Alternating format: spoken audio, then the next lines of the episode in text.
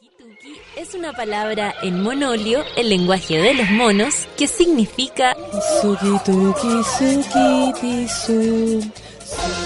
Mm, parece que no se entendió. No vamos a perder el tiempo intentando explicarte otros conceptos básicos del monolio como Bororororoi o su lema principal, chuparse los cuerpos. Para entender este idioma debes conectar con Natalia Valdebenito. ¡Fernanda Toledo! Sí, porque así le decimos a nuestros auditores, pero con cariño. Ya, pongámonos serios.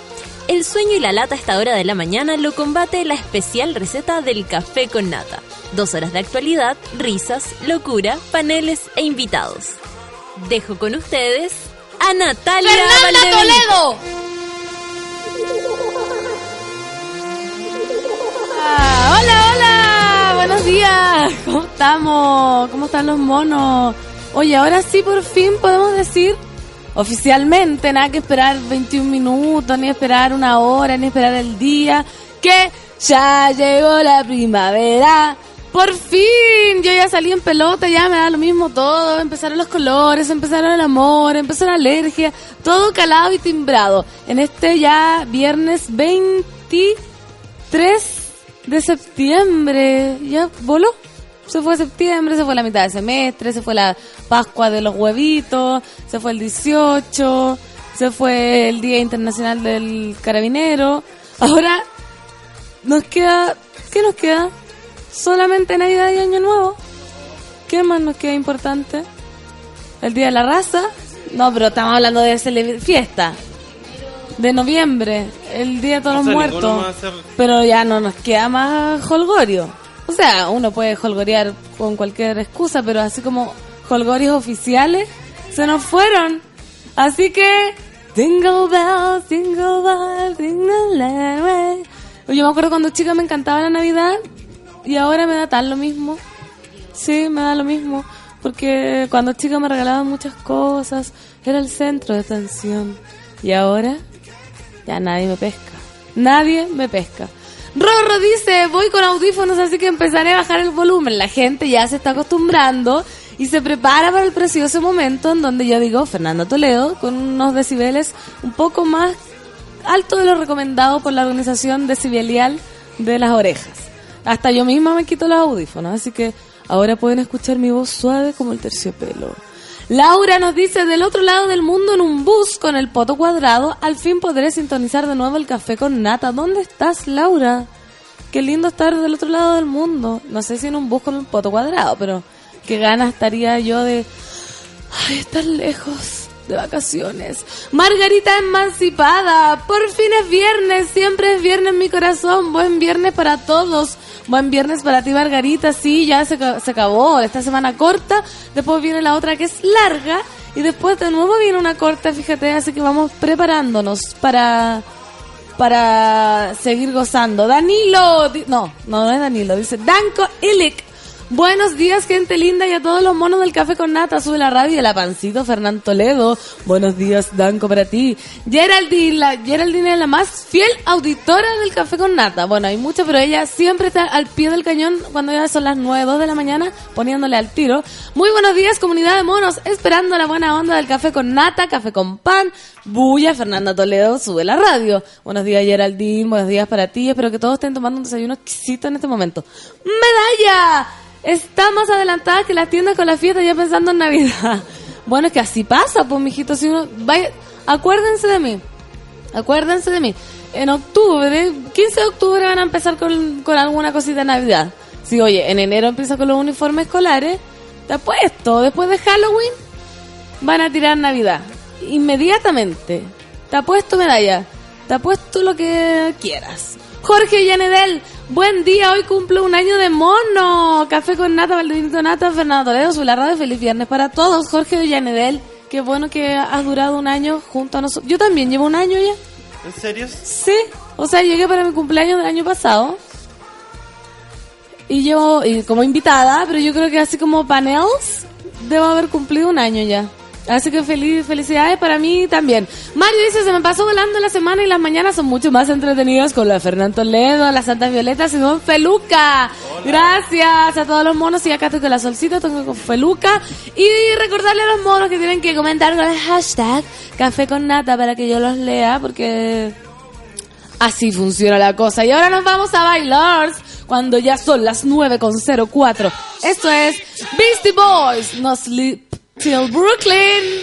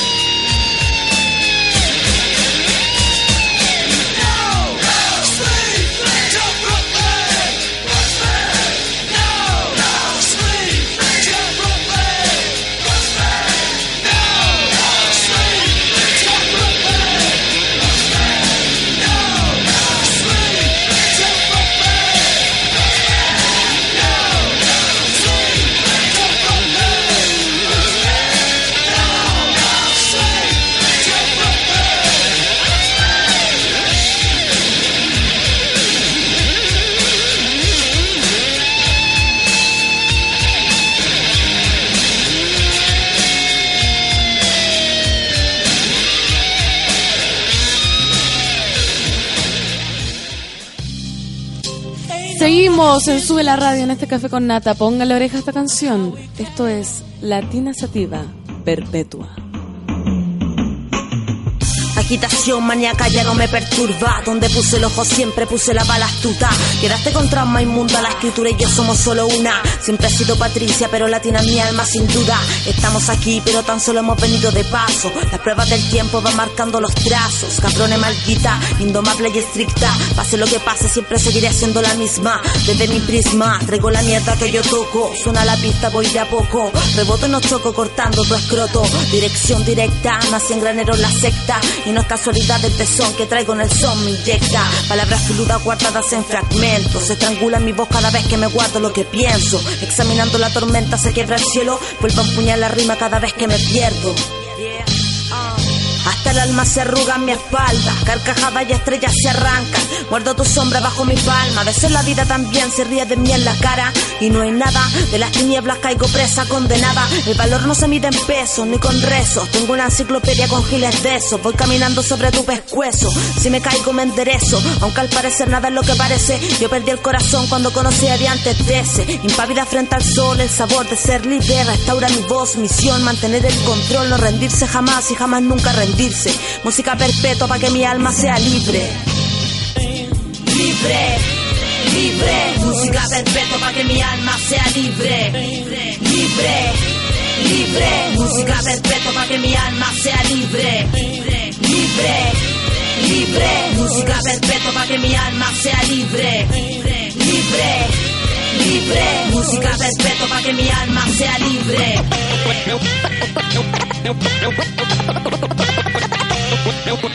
Cuento lo que pienso, lo que vivo y lo que que que que que que, que- que hago. Recuérdalo.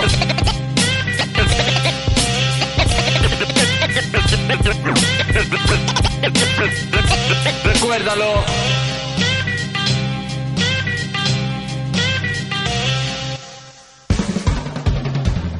Hemos vuelto ya de las canciones de la mañana. Amanece, amanece súper cantautora. Cantautora. Fernanda Toledo nominada a los Grammy por mejor canción creada en vivo y en directo con coro. Gloria dice, ayer tuve un día de mierda y a la noche escucho el pod- del Café con Nata y con razón. Si Jorge Gacemos dio un horóscopo antiguo. Saludos monos, sí, ayer quedó la cagada, pero hoy día ya es otro día. Malos tweets. Buenos días, Fernando Toledo, pégate un buen grito para despertar. Ya lo pegué, mijita, no escuché la cortina. Margarita Macepada dice, jaja, ese cambio musical fue muy drástico en los oídos. De un hip hop a otro hip hop. Delicioso. De un hip hop en inglés a un hip hop en Spanish. Bueno, y esta música nos indica que nos vamos a los titulares en el show de la mañana del café con nata o café con pan o como usted le quiera decir a esta altura. A esta altura da lo mismo, ¿no? Esto es, en la encuesta que hacen pobreza por ingreso se redujo de 14.4 puntos a 1.7 en dos años. La última encuesta hacen reveló que la pobreza por ingresos se redujo de 14.4 a 1.7 entre el 2013 y el 2015. ¿Cómo? De, ah, no, perdón, ¿Nada? me equivoqué. Estoy leyendo acá, yo estoy leyendo. 2015. Informó este jueves el Ministerio de Desarrollo Social. Mientras que la pobreza multidimensional bajó de 20.4 a 19.1 entre el 2013 y el 2015. Además, al incluirse entorno y redes en la medición del 2015, el porcentaje de personas en situación de pobreza multidimensional es de 20.9%, mientras que un 4% de personas se encuentran simultáneamente en situación de pobreza por ingresos y multidimensional. Acá yo voy a decir, No estamos entendiendo no nada. entiendo lo que es mu- pobreza multidimensional y pobreza por ingresos. O sea, por ingresos me imagino que el sueldo. Claro, porque por lo general se mide con el coeficiente de Gini, que es un, un, un- un numerito que un banco inventó, que un señor Ya. italiano inventó. Eh, El señor Gini. El señor Gini. Eh, y con ese numerito tú puedes medir, por ejemplo, el 10 es como la- el máximo ingreso. ¿Cachai? Es como que en Chile el máximo ingreso sea 5 millones, ponte tú. Ya. Y en Estados Unidos el máximo ingreso es eh, 8 millones. Entonces ese es 10.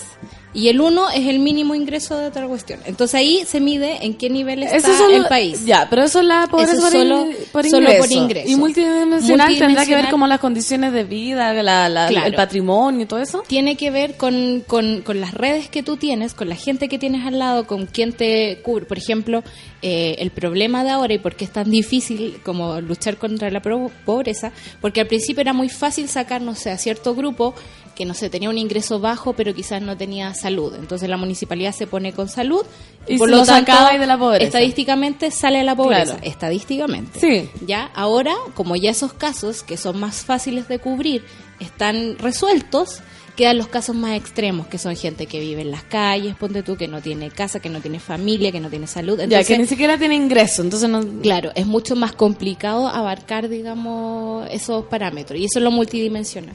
Perfecto, como siempre, Sol explicándonos los datos que no entendemos. La encuesta también da cuenta que si bien persiste un patrón de marcada desigualdad, los resultados del periodo 2013-2015, comillas, muestran una disminución moderada y estadísticamente significativa de la desigualdad en la distribución de ingresos autónomo, generado por los hogares, como monetario, ingreso autónomo, más subsidios entregados por el Estado. En el noveno y en el décimo decil es donde se experimentan las disminuciones en materia de desigualdad, indicó el Ministerio de Desarrollo Social Marcos Barraza. El gobierno resaltó entre los principales resultados que entre esos dos años se registran disminuciones significativas en el porcentaje de personas en situación de pobreza, asegurando que sigue una sostenida disminución. Para ambas mediciones, por ingresos y multidimensional, se confirma que a nivel nacional la pobreza mantiene una tendencia a la baja cuando se utilizan metodologías comparables entre 2013 y 2015.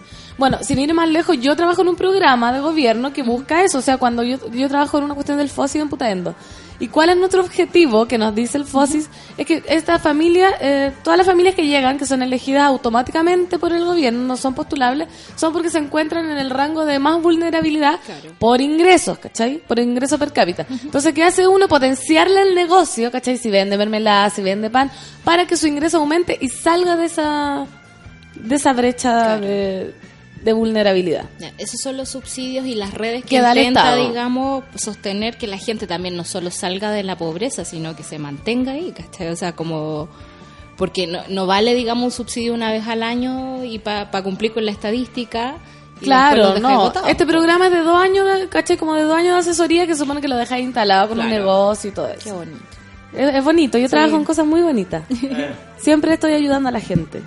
Po- políticas públicas de Bachelet van en buena dirección. El titular de Desarrollo Social indicó que estos datos indican y son indicios de que las políticas públicas desplegadas por el gobierno de la presidenta Michelle Bachelet van en buena dirección porque tienen impacto real en las familias. Son datos duros, recalcó Barraza, aunque reconoció que muchas de las políticas que se están desplegando aún no están aplicables en este régimen.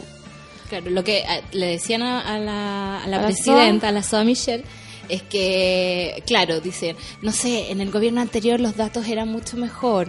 eh, y, ella dice, ah, como autocrítica, que no es eh, consecuencia de su gobierno que la es- pobreza esté disminuyendo, sino que es la aplicación de buenas políticas públicas que por lo general son a largo plazo.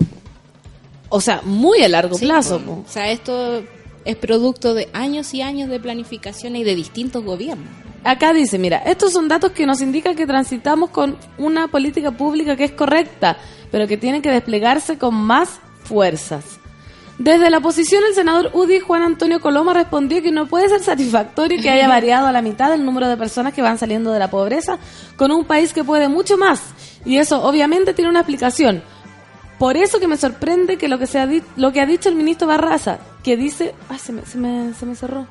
Que dice que este es el éxito de las políticas económicas del gobierno o instituciones. Perdón, Eso. ministro.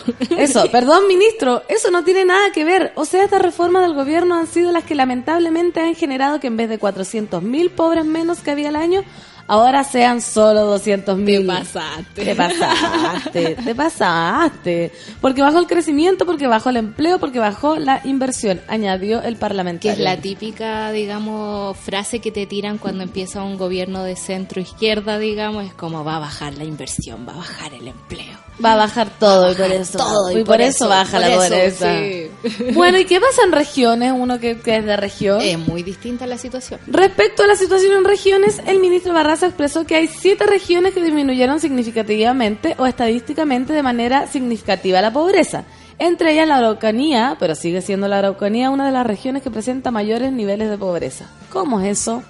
O sea que eh, de- dentro de las que bajaron fue la que más bajó, pero de Pero todas formas no le alcanza claro, para subir su ranking, digamos. Dimini- disminuye significativamente la pobreza en la Araucanía, en la región del Biobío, tanto en ingresos como en pobreza multidimensional. También en la región de los ríos, que son zonas donde hay mayor población indígena, detalló. Ah, Tienen que haber invertido más, más programas para allá, po. claro, porque en general la población indígena de este país ha sido obviada. Obviamente, sí, Sí, pero no están ni ahí con también ellos. hay varios programas del gobierno que, que tienen que ver como respetar el apellido, ¿caché? Como si tú tienes el Claro. apellido mapuche, te hacen como un programa especial.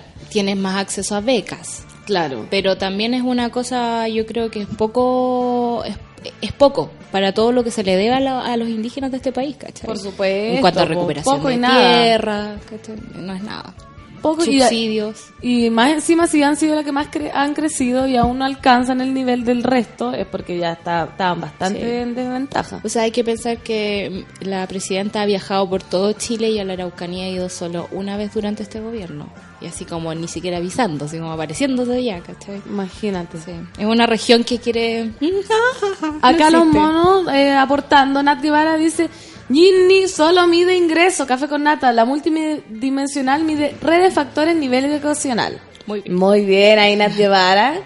Marcela Negrón dice, Solcito como siempre con sus aportes ONU, café con nata, Fernando Ledo, Don Felucas. Sí, muy bien. Pero ¿no? debo decir que ayer se me olvidó cuál era la capital de Brasil y alguien me lo recordó en Twitter.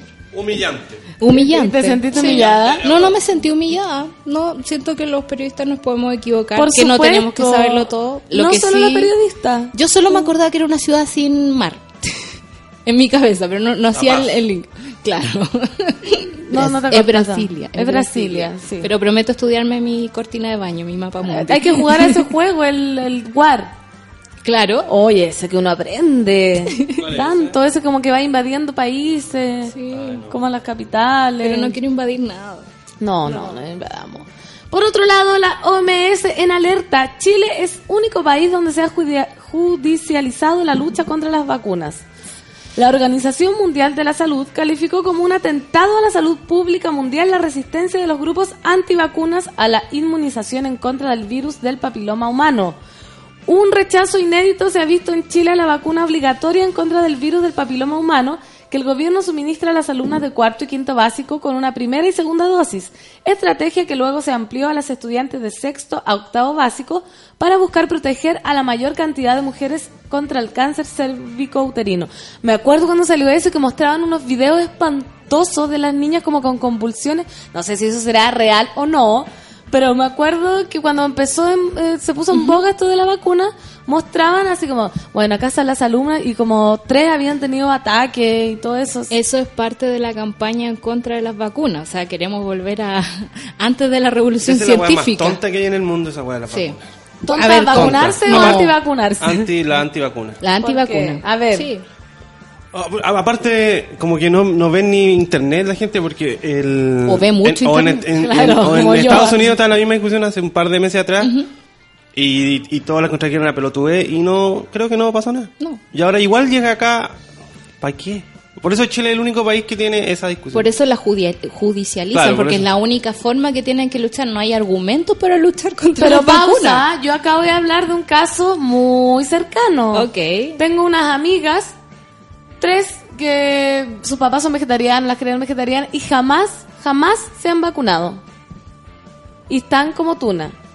Nunca se han enfermado de nada. No Ya, sé. pero mira. Ahí no estoy diciendo que la vacuna sea mala, estoy diciendo No. que no vacunarse, o sea, que tampoco es tan necesario. Que ¿cachai? quizás, es- no, es muy necesario. ¿Sabes por qué? Porque esa familia tiene un cuidado especial con sus hijas. Se ha dedicado toda, Toda la vida. vida, toda la vida. Y el tema de las vacunas es un asunto de salud pública. Así Chile erradicó el sarampión, pero que está volviendo porque hay un par de pelotudos que no se quieren vacunar. ¿cachai? Verdad, me muero. Que esto se hace en los colegios porque hay niños que escapan, digamos, del control del Estado eh, en las familias. Yo siento que siempre los niños están secuestrados en sus familias, pero a través del colegio te pueden vacunar y prevenir estas cosas. Eh, lo de las convulsiones, no sé, a la cabra chica le pusieron la segunda dosis de la, de la Ah, vacuna sí. y a mí me hubiese encantado que me la hubiesen puesto cuando chica, pero cuando yo era chica esta vacuna costaba dos millones. Millones, sí, millones, ¿cachai? Y ahora el Estado se la entrega a todas las niñas.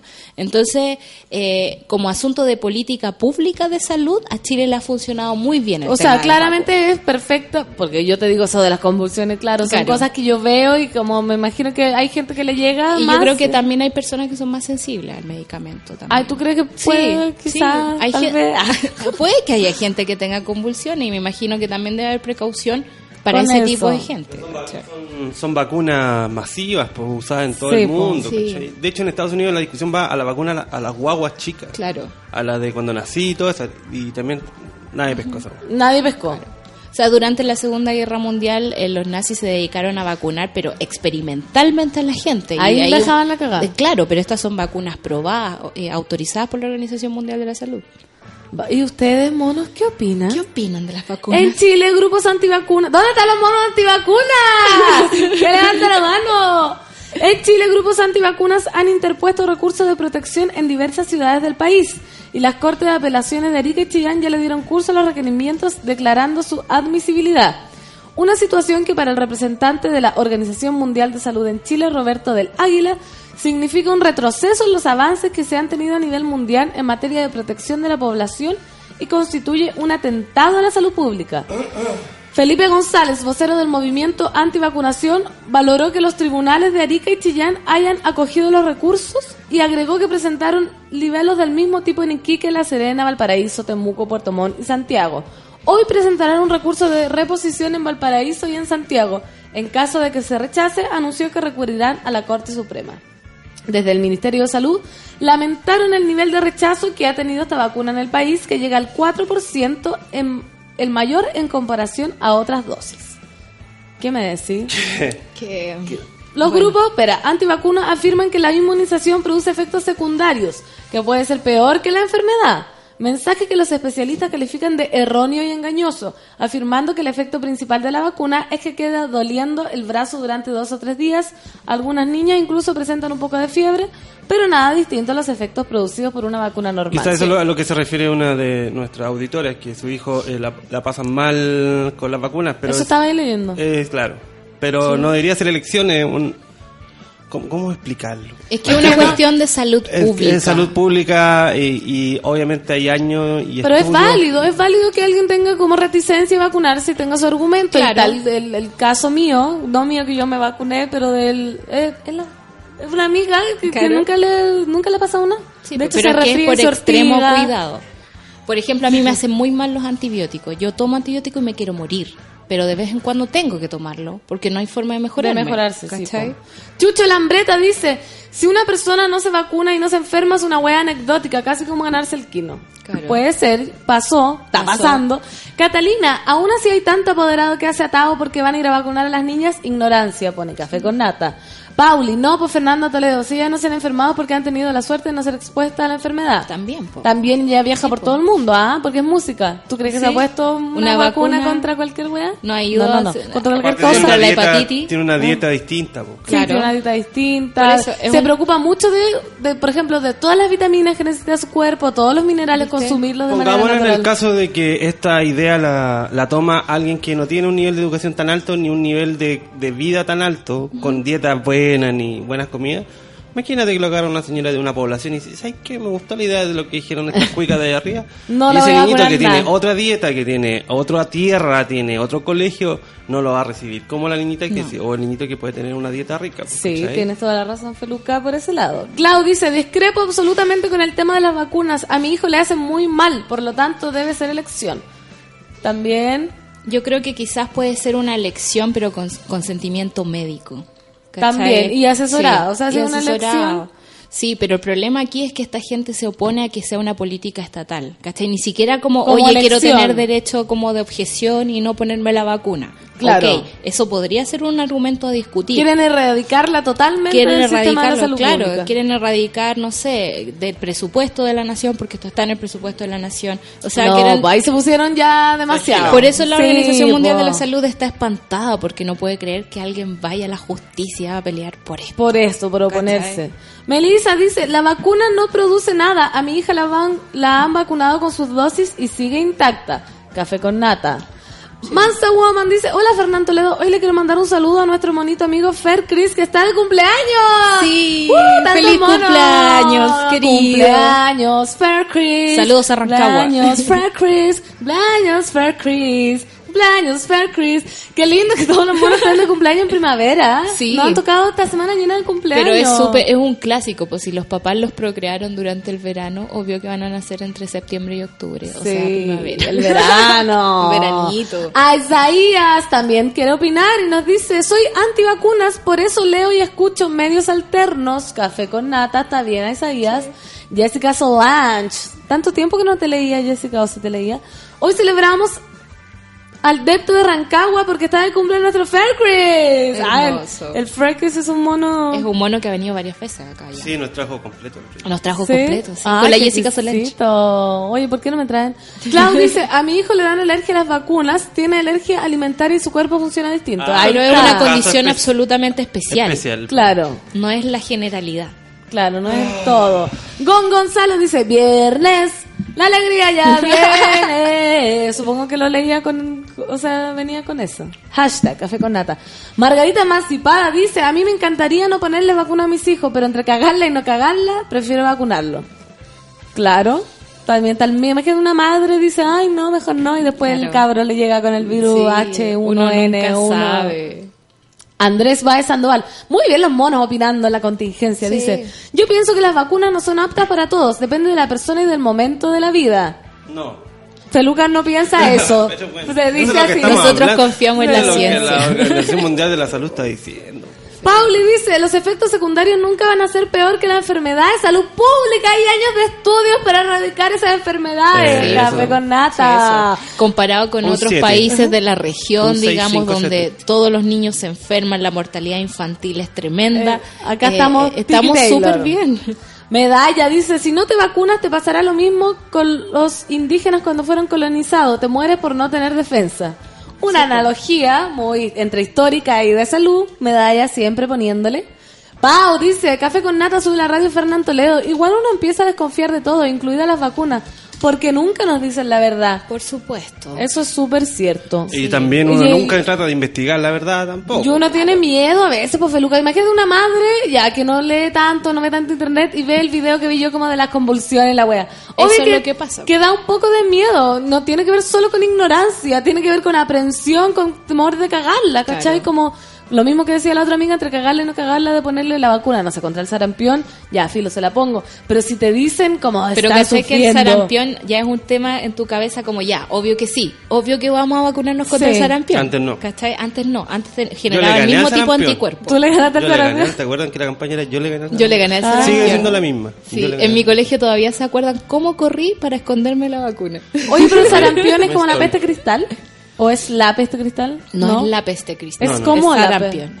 Pero es como la peste No, no, no, cristal. no, no, no son, ¿Qué? no son manchitas, no son ampollas. ¿Y te pica? Eh, no, no, no, pero te sube la fiebre, un estado. A mí me dio, pero de Te manera extraña. O sea, es que las vacunas Me te dio solo en, inyectan, en los escrotos. te inyectan un poco No. del virus para desarrollar la Sí, defensa. pues sí lo sé. Entonces te dio un mini sarampión. No, lo que pasa es que en, en ciertos años esas vacunas estaban con problemas y eran los años de que mi hermano mayor, no, de mi hermano mayor se vacunó, del año el Lolipo. Y hubo un brote en, creo que en Milipilla, no sé, mi hermano ahí se le pegó. ¿Cachai? Pero igual fue, no, no, es- no, es lar- no fue larga, ¿cachai? Fueron, para él de haber sido cinco días. Para mí fueron como dos días. Pero Ah. en fiebre son puras pintitas así, ¿Y rojas, picor? chiquititas. No picor, acabo de decir que no hay picor. Dolor. No hay picor. ¿No hay nada? No. Entonces, ¿para qué Fiebre, estás? pero eh, está, está manchado, está lleno de pintitas. A mí me dio la peste cristal hermosamente en cuarto medio, weón. ¿En serio? Heavy, me quedaron unos hoyos en la cara, cráter, palma de las manos, en todos lados me dio. Sí, a mí Terrible. me dio como en primero básico. Ahí, ahí Sí. pasa piola. po. Me acuerdo que mi mamá me encerró como en la oscuridad. O sea, como en la pieza más Sí, oscura de la casa. po, obvio, si uno quiere decir, la Le- gente le te- dio vergüenza. una Sí, hija le dio enferma. vergüenza tener una hija enferma que saltaba todo el Obvio, día. y te quieren ir a ver y uno en cuarto medio así como sudada en verano, pelo ceboso porque no te podés ni bañar. Ay, catro. Pulpón dice, todo hace mal y al final hasta respirar es dañino, estamos cagados, vamos a morir todos de la radio. Bueno, otro análisis un poco más de- devastador. Miguel Silva dice, paren con la paranoia, no todo va a ser malo, infórmese primero. Si son necesarias las vacunas, por lo menos si sirven. Miguel Sirven. Silva, está del lado de acá, muy de feluca. Pepe Patea Traseros dice, el wea que publicó lo primero de las vacunas y el autismo ahora está sin título médico. Andrew Ah. Wakefield. Tiene razón, si estaba relacionado Ese que sí, las vacunas crean autismo. Autismo. Autismo. Ay, le quitaron Habría el título. como 5 mil millones de autistas en el mundo. Sí, po. O seremos todos autistas. Seremos todos perfectos somos todos no- un poco autistas. Y no nos damos Sí. cuenta. Pauli dice, sí, toda la razón de peluca. Trece, trece. En vez de leer papers o libros, la gente se informa ¿Cuándo de weas. Natalia? En vez- Falta, falta. De weas en Ah, Facebook. Sí, po. Romina, viernes de ganar seguidores. ¿Qué esa carta?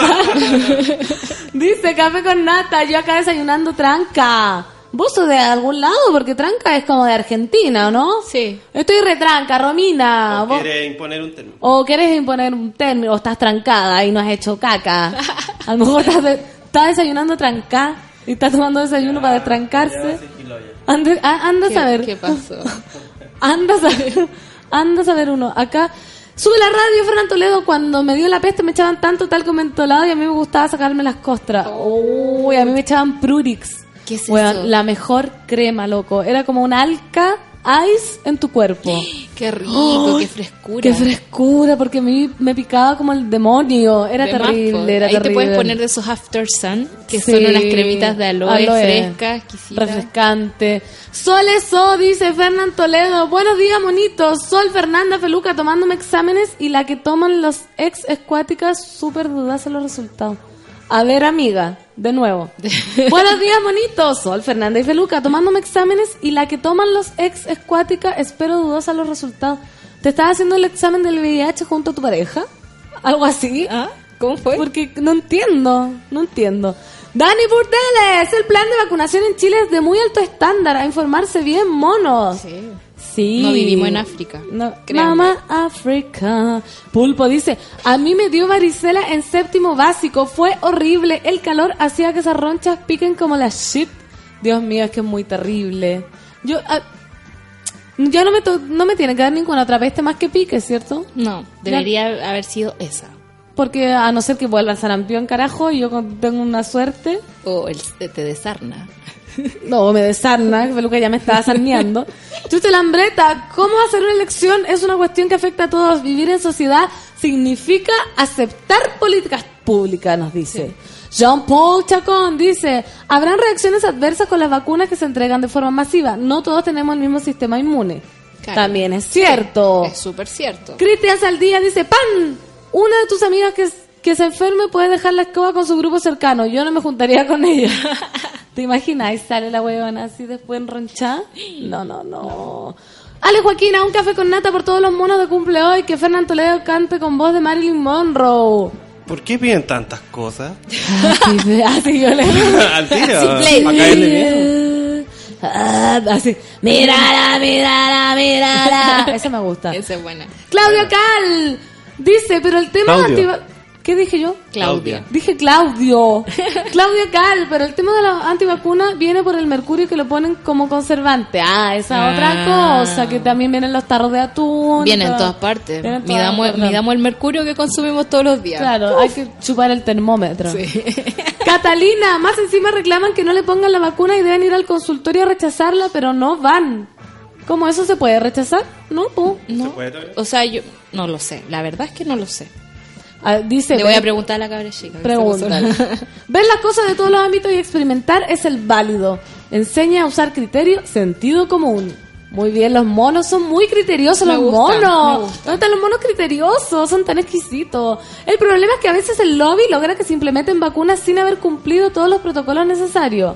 Ojo ahí. Ojo ahí, pero yo creo que igual estamos lejos de eso. O sea, Sí. pues, no tengo los antecedentes, pero me da la impresión que en, en continentes como África las farmacéuticas van a experimentar como quieren. Si acá una vacuna está aprobada por la Organización Mundial de la Salud, dudo que eh, se estén saltando protocolos. Porque puede darse, porque Sí. antes de ayer hablábamos del descriterio que habían médicos que hacían cesárea porque se querían ir de vacaciones. Puede que el lobby haga que aprueben vacunas que no Sí. están tan heavymente listas para saber pinchadas. Claro, pero no son de aplicación masiva, me imagino, son como más experimentales. Esperemos, Sí. esperemos. Porque ah, sí, me está pasando algo. Y lo otro No. es que también tenemos dependencia de la industria farmacéutica. O sea, cuando ustedes toman y toman antibióticos, están generando que el virus se transforme. Por lo tanto, los otros van a hacer negocios que haciendo antibióticos más Nuevos, fuertes, claro. ¿cachai? Eso es una realidad. Lamentablemente Estamos, estamos, ahí. hasta el cuello con la medicina, con el amor, con la educación y con la salud, Pero no por eso vamos a dejar de bailar esta mañana. Esta mañana muy primaveral. Nos vamos a una cancioncita. Sí. Esto es Freddie Mercury, Living on My Own.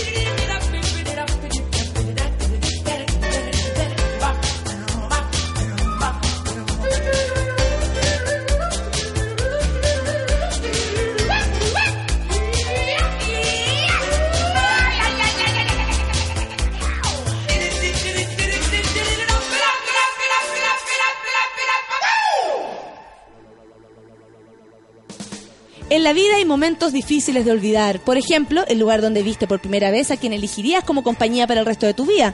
El día y hora en que nacieron cada uno de tus hijos si es que lo tienes. O el minuto en que decidieron renunciar a otras cosas y dar prioridad a la familia. Porque la vida en familia está llena de grandes momentos. Nuevo Accent de Hyundai con espacio suficiente para cada uno de ellos. Crece Accent, crece la familia. Listo. Hemos vuelto, vacunaron a la mesa de sonido. Tú- tú Le no- entró un virus, le entró un virus. Oye, la gente Por se no divide-. Por no vacunar. Así. ¿Por qué crees tú que la mesa se enfermó? Oye, Vamos, va- eh, ¿Puede hablar? ¿sí? Ah, así. Eso, claro. Y eso chueco. ¿Qué cosa? ¿Qué cosa? El computador, El computador, todas las claro. cosas, esto es chueco y el micrófono Siempre direccionado derecho, hacia porque ti. es más importante tu voz que mire y esa Ah, que ya. tenía en las manos. Perfecto, gracias Feluca. Por otro lado, nos vamos con el tema de la vacuna, porque Iván Núñez, imagínate, atención, Atención. Iván Núñez revela que Rafael Garay va a ser papá y le pide que regrese a Chile. Chan, chan, Que chan. le devuelva su plata. Y que le devuelva su plata.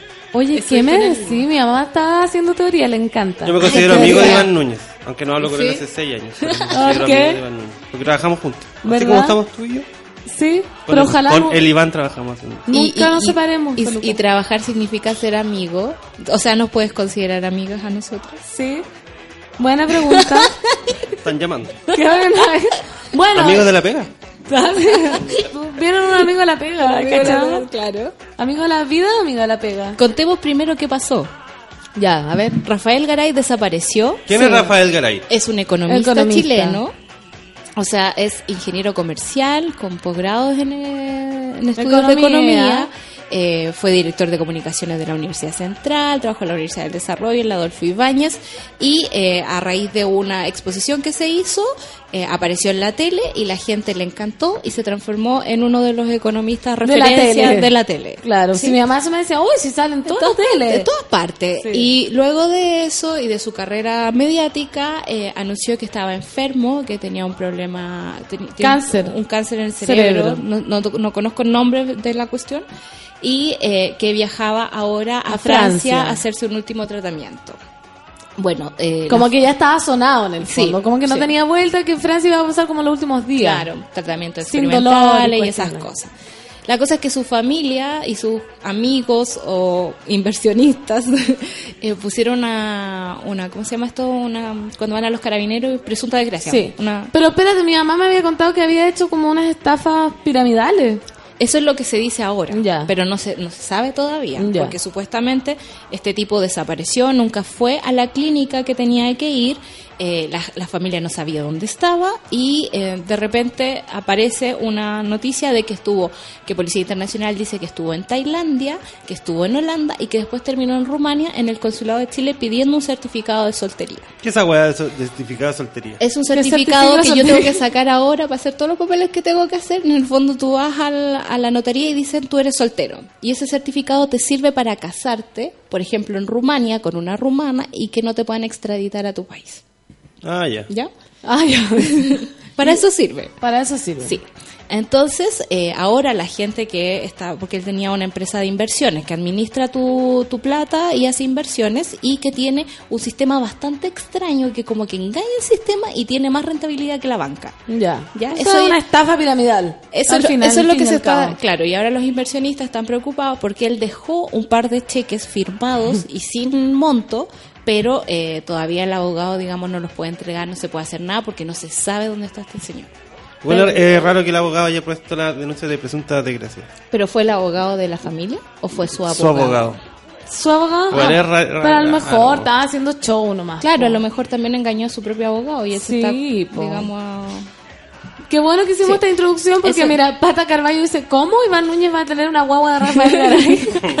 Bueno, no, sabe. bueno. Quizás no lo vacunaron. Eso claro, pasa cuando no te vacunan. Cuando no te Cuando no te vacunas vacunan. tienes guagua de Rafael Garay. podría No. haber una vacuna para no embarazarse. Yo la tomaría. Sí. Feliz ¿No hay? No hay.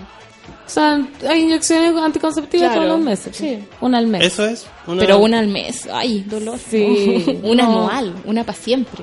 Pero hay esos palitos Hasta que, que te te meten. Ese dispositivo que se mete en el brazo Ya. dura dos años. Ah, mira tú. Y es de última voy, a, voy a empezar a averiguar. Bueno, ahora sí, Iván Núñez, el periodista, revela que Rafael Garay va a ser papá y le pide que regrese a Chile. O sea, lo funó. Este gallo Claro. desapareció. Iván Núñez tiene esta teoría. Ayer subió un video. El periodista Iván Núñez publicó hoy un video en YouTube donde se refiere a Rafael Garay, economista de quien su familia desconoce su paradero desde el pasado 12 de septiembre, luego de que les comunicara que viajaría a Francia para realizarse las quimioterapias que son parte de su tratamiento contra el cáncer. Hoy finalmente se descubrió que tras pasar por París, su destino final era Tailandia. Mira ahí en Tailandia están las ping pong show. Terrible. Y tras levantar una alerta amarilla en el Interpol por dos querellas por presunta desgracia interpuesta por su abogado y familiares, se determinó que ayer solicitó un certificado de soltería en Bucarest, capital de Rumania, tal como lo confirmó EMOL. Rafael, si ves esto en algún minuto, regresa. Pese todo lo que ha ocurrido, hay algunos que todavía tenemos algo de cariño por ti. Todo se puede arreglar, dice Núñez en el video que es parte de la promoción de su nuevo programa Modo Termómetro de Chilevisión. Aguante el oportunismo. Sí, qué frialdad. Sí, a mí me llamó la atención que el video tuviera un logo arriba que dijera modo termómetro. Y yo dije, ¿qué es esto? Me estáis hueveando, esto es como de Truman ¿Qué era? Show. Perdón, ¿qué era? Modo termómetro. Un Tiene como programa una de marca de agua arriba, Ah, así ya. como que dice modo termómetro. Y yo dije, a lo mejor es como, no sé, cuando le piden a la gente el mismo canal que tenga la opinión sobre algún tema. Whatever. Pero como, así como te quiero, vuelve. Y Claro. era mi programa. Qué miedo. No, el video igual es loco. Es como que él le dice así como... Bueno, termina y ahí como. Dice, me quedo con la imagen de Rafael que yo conocí. Y no con este que hoy aparece en Bucarest solicitando un certificado para atestiguar que es soltero. Cuando acá en Chile su polola está embarazada esperándolo. Esa fue la que se soltó así como... ¿Qué onda? Chan, chan, chan, chan, chan. Funao. Asimismo añade que durante seis años con Rafael entrenamos, compartimos, estuvo en mi casa, yo estuve en la casa de él, deposité mi confianza como también supuse que él había depositado la suya en mí. No fue tan así, querido No, Iván, porque fue. te, te, te contaría algo. po. También Iván Núñez hace referencia a la querella presentada en contra de Garay por una supuesta estafa a través de la empresa Think and Co. Lamentablemente deposité una parte importante de mis ahorros, plata que probablemente no es tanto tampoco, pero que es el fruto de trabajo de casi 25 años en los medios de comunicación. Amigos, si eso es poco, O sea... o sea, expresa el comunicador en el video. ¿Qué me decís, la mansa funada? Sí, fue como, fue súper pasivo-agresivo el video. Fue como, Rafael, vuelve. Vuelve. Para los pocos, algo nos queda de cariño por ti. Acá estamos preocupados. Lo que sea que te puede pasar, lo podemos solucionar. Pero tú dejaste a tu novia Embarazada te llevaste cagaste. mis ahorros. Pero buena onda. Y vuelve. además promociona mi mi programa. programa. Oye, Chucho Lambreto dice muy gracioso. Obvio que si te meten el palito en el brazo no te embaraza, pues así no funciona el asunto, Pancito. Voy a ir al doctor, mejor. Qué amor. Muy gracioso. Muy gracioso. Es que lo encontré súper, eh, ¿cómo se llama? Como Creativo. creativo. Gracias. Hablando, hablando de vacunas, al parecer Garay se vacunó a varios. paren, paren, paren, por favor, paren. Porque andamos pensados. Es viernes. Pepe Batea Trasero ya no es su abogado, renunció. Ay, ¿Viste? no, renunció el abogado. Se está dando cuenta. Solcita, tú que todo lo sabes, el negocio piramidal de OmniLife, Herbalife también sería ilegal, ¿o no? Dicen. Al parecer es, es legal. No, lo peor es, no. Lo peor de esas empresas es el, el- el trato sectario que tienen con su gente. Sí, pero no, pero no todo es así. Sí. Tú No, dices No, no todo mira, es así. yo, que- mira, yo cacho un poquito de funcionamiento. de Herbalife. Sí. Ya, ¿qué pasa en Herbalife? Básicamente es gente que tiene la autoestima muy baja, esta empresa la agarra, Eso le sube le- ¿Le sube la autoestima? Obvio que es un juicio civil la weá, po, y pensé una weá, hice un juicio. Oye, po, los garabatos, pues los garabatos. No digo concha su madre como tú que- tres veces. Es un ju- obvio que es un juicio, pues sol. Si algo que vi, pensé y saqué un juicio. Ok. Toman a gente con autoestima muy baja y la hacen subir esa autoestima, pero de la mano de sus productos. Ya. Entonces la gente después que ven estos productos tiene una identificación demasiado grande con la marca. Porque aparte de ser tu- su trabajo, es un alguien o algo que le dio mucho apoyo. Claro. ¿Pero logran bajar de peso? No tengo idea porque estoy hablando de los que venden, no estoy hablando de los que ah, consumen. ya, perfecto. Entonces, es el, para mí es como una secta, ¿cachai? Porque se, apoyan ser. en gente que está muy debilitada Ya. y de esta forma la toman, la- le suben la autoestima, pero de la mano de sus productos. Entonces, pues, esta gente los vende porque se sienten como apoyados Parte. por ellos, ¿cachai? Parte de esa empresa. Pero creo que una de las características principales de una empresa exitosa es que los empleados se comprometan, digamos, y se sientan parte del asunto. Claro, con un fin en- como nosotros acá, pues. Claro. Lo hacemos para que eso la vaya creciendo, ¿no es Sí, cierto? claro. Pero, Pero no hay, no hay un enlace sentimental. Pero eso no es malo, po, porque si no lo encuentras en el mundo exterior y te conviene y te sale bien ahí, yo creo que igual está bien. O sea, imagínate que además de entregarte plata, pasarlo bien, te entrega un poquito de autoestima.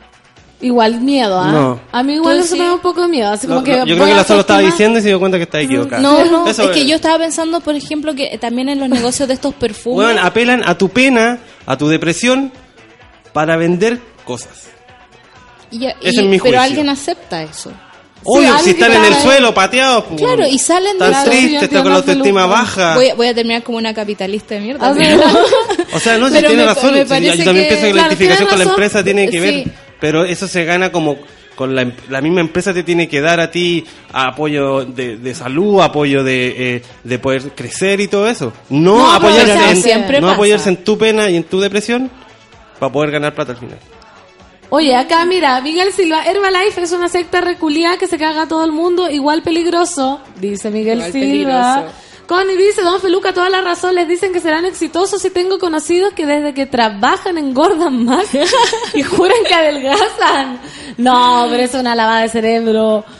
Heavy metal. Herbalife dice, es como una secta legal, café con nata. Bueno, Hay de Ah. todo. anda, anda a saber tupo. Pero no sé, ¿ah? aprovecharse del- de la, del- la penita da un poco Da un poco de cosas. de desconfianza. Y nos vamos con lo que realmente nos No importa. Porque hoy es viernes. Porque hoy es ¿Y a quién le viernes, importa la ONU? ¿A quién le importa la ONU? Ni la Herbalife, ni las vacunas. Ni Garay. Ni Garay, ¿qué No, está pasando en los Está feliz en? Tailandia. Todos Sí. están carreteando en Tailandia en este ¿No momento. le suena raro Tailandia, Holanda? ¿No, No. le parece que hay cosas como Como un, ciertos mercados en esos como dos una países? ruta de... Como una ruta de... Bueno, ¿puede pero ser? si, Sí. bueno, todo esto está en investigación. Si estáis súper enfermo y te vaya a morir, ¿no te irías a reventar al otro lado del mundo? No. Obvio que sí. Yo sé. Anda a saber. Bueno, esto es importantísimo. Marion Cotillard. ¿Qué nos dice esta mijita rica? Hermosa. Angelina y Brad les deseo que encuentren la paz. Ay, más encima la loca, No. altruista, simpática. Luego de que este miércoles un portavoz diera a conocer su versión de los hechos, la actriz Marion Cotillard publicó en su cuenta de Instagram un mensaje sobre la supuesta aventura amorosa que mantuvo con Brad Pitt, que fue sindicada como el quiebre amoroso del actor con su esposa Angelina. Sindicada. Me Sí, siempre ponen fue sindicado. Sindicada. Después que eh, no, no ponen tilde, repiten las palabras, sindicada. Sindicada. Comillas. No es habitual que hable de cosas como estas, ni tampoco que les dé importancia. Pero esta, Está resfriada. pero, pero esta situación está afectando a gente que amo, así que me tengo que referir sobre esto. Comenzó diciendo la francesa. La protagonista de El Origen confirmó que se encuentra en una relación y que está esperando un hijo con su pareja. ¿Y no es la protagonista del origen tampoco? ¿No? No. Pero bueno, no importa. Fact No. ¿estáis seguro? Busca. No, la protagonista es como Ellen Page. Eh, Ya, pero, pero por lo menos sale. Inception. Por lo menos sale. sale Y continúa, perdón. Pero sale porque si no vamos Sí, a tener que sale, demandar. sale. Ya. Y está esperando un hijo con su pareja, tal como lo afirmó su representante. Hace muchos años que conocí al hombre de mi vida, padre del hijo que estamos esperando. Él es mi amor, mi mejor amigo y el único que necesito, recalcó. Para aquellos que dicen que estoy devastada, estoy muy bien, gracias. Esta discusión no es para preocuparse. Y a todos los medios haters que rápidamente hicieron un juicio, les deseo una sincera y rápida recuperación. Agregó. Cotillard finalizó entregando sus mejores deseos para la pareja que anunció su divorcio a comienzos de esta semana. Les deseo a Angelina y Brad, a quienes respeto profundamente, que encuentren la paz en este tumultuoso momento. Ay, mira, o sea, todos los que estábamos sedientos de Kawin Es que es muy francesa. Es muy francesa. es muy Es correcta. muy correcta ella. Yo vi esa foto ayer en Instagram y dije, ¡ah, qué raro la tontera que puso! Pero no leí la media declaración que estaba. francés? estaba. No, está en inglés. Ah, está en inglés. Está en inglés y en francés. En dos- francés. Pulpo dice, maldito y sensual viernes. Bueno, pucha, entonces... Pero yo había escuchado que Angelina había dejado a Brad por drogadicto y marihuanero. Claro, y que estaba afectando a los niños. ¿Qué fijada? Yo ¿Qué? no... ¿Qué fijado, no? Es que cuando hay niños es distinto. Yo no me fijaría, o sea, Brad, si necesitas seguir con tu comportamiento y necesitas amor, yo me ofrezco feliz. Yo tengo pito. Yo tengo pito, a mí no me molesta nada que sea un curadito, ni marihuanerito. Pero cuando tenéis muchos cabros chicos en la casa y el tío Brad llega curado dando jugo, ¿Eso sería tan así? eso es lo que se dice. ¿Sería tan Se así? dice. La negrita dice, Fernán Toledo sí aparece en el origen, es la esposa de DiCaprio, nos está explicando, por supuesto. Papa Mono, Claudio dice, café con nata, Fernán Toledo, Don Feluca. Busquen Chile Works secta, por lo que he sabido tengo una compañera de pega y da miedo. ¿Qué es Chile Works? Otra secta. po. Otra secta. O sea, hay tanto que... Hay tanto. Ahora la gente... Por eso yo estoy un- de acuerdo con Feluca, porque la gente está como tan necesitada de pertenencia en cualquier cosa, que claro, por eso se generan este tipo de sectas, pues te ven Ante muy abatido. ¿Cachai? Llega alguien como a sacarte del hoyo, ya sea vendiendo productos, ya Claro. sea quemando guaguas, como era la secta la De del, Pirque. de Pirque, ¿cómo se llamaba? Antares de la Luz. ¿Cachai? Porque en qué minuto te veis tan débil mental para aceptar una cosa como esa, ¿cachai? Tenés que estar muy en el piso. Pata Carballo, solcito, el dispositivo para el brazo, como lo dijo Fernando Toledo, el palito, se llama Implanon. Implanon. Busca, búscalo. Lo voy a buscar. ¿Qué dice? ¿Qué dice la Clau? Que es subcutáneo. Que es un palito subcutáneo, es un Sí. método anticonceptivo. Sí, eso está Sí. es, bueno. Es maravilloso. ¿Lo tengo tiene? una- no, pero tengo Ah. una amiga que lo tiene y dura como dos años. Sí, ¿viste? Pero es muy caro. ¿Qué tan caro? Puta, si lo, si No lo para, así- para periodistas. No es Si lo haces de manera privada es muy caro, pero en los spam ¿Ya? podéis ir a control y le puedes pedir a tu ginecólogo que te dé un método anticonceptivo. Y le pedís, por ejemplo, que El te poner el... Me pone el palito. Pon el palito, por favor. Y Palito él te da una receta y te lo, pone- te lo pueden poner gratis. Imagínate. mira tú. Pero igual que tan caro, ponte tú, puede ser particular. No más caro que comprar pastillas que valen 18 lucas todos los meses Todos por los dos meses, años. po. sí. Es verdad. También si te dan, si te recetan pastillas, te puede dar las pastillas gratis. O en realidad lo que te receten ahí, te lo dan gratis. Claro. Pero también eso no te dan las pastillas que tú queráis, po. No, No, po. Las que te receta el médico. claro. Que por lo general son como más genéricas que, que el resto. Que el resto. Sí. Sí. Oye, ¿y tú? ¿En cuál, ¿En cuál capítulo te enganchas de una serie? Este es la última noticia. Sin importar si viven en Argentina o en Japón, los suscriptores no solo se enganchan en los mismos episodios, sino que se identifican con historias similares, explica la empresa. La empresa de streaming Netflix, Netflix, la empresa Netflix publicó nuevamente su estudio sobre las series que más enganchan a sus usuarios. El objetivo fue determinar el episodio que enganchó la audiencia, es decir, el episodio que hizo que el 70% de los miembros siguieran viendo la primera temporada hasta el final. De esta manera, la empresa descubrió que el comportamiento de la audiencia es universal, sin importar si vive en Argentina o en Japón. Los suscriptores no solo se enganchan en los mismos episodios, sino que se identifican con historias similares. El miedo a lo desconocido puso de cabeza a la audiencia de Stranger Things. ¿Dónde está Barb y qué es un demogorgón en el episodio 2? Este es el episodio 2, ¿no es cierto? Siempre el 2. Ah, no, po. En el caso de American Horror, la casa de los asesinatos, se engancharon en el episodio 4. Y yo creo que en Orange is the New Black, como en el episodio 27, esa weá no la veía nadie y ahora todos lo ven. ¿Verdad? Yo la traté Sí. de ver y no me enganché. O- Pero es que no era el episodio 24, era solo el 22. A ver, esta, eh, esta Breaking Bad, porque sabéis que todos ven y todos la han visto y la zorra, y yo no me la Breaking no. Bad puede ser en el primero. Es que no, pues yo no, yo no me enganché. A ver, está acá. Gilmore Girls, en el episodio 7, Sol, ¿en cuál te enganchaste tú? Yo en el primero.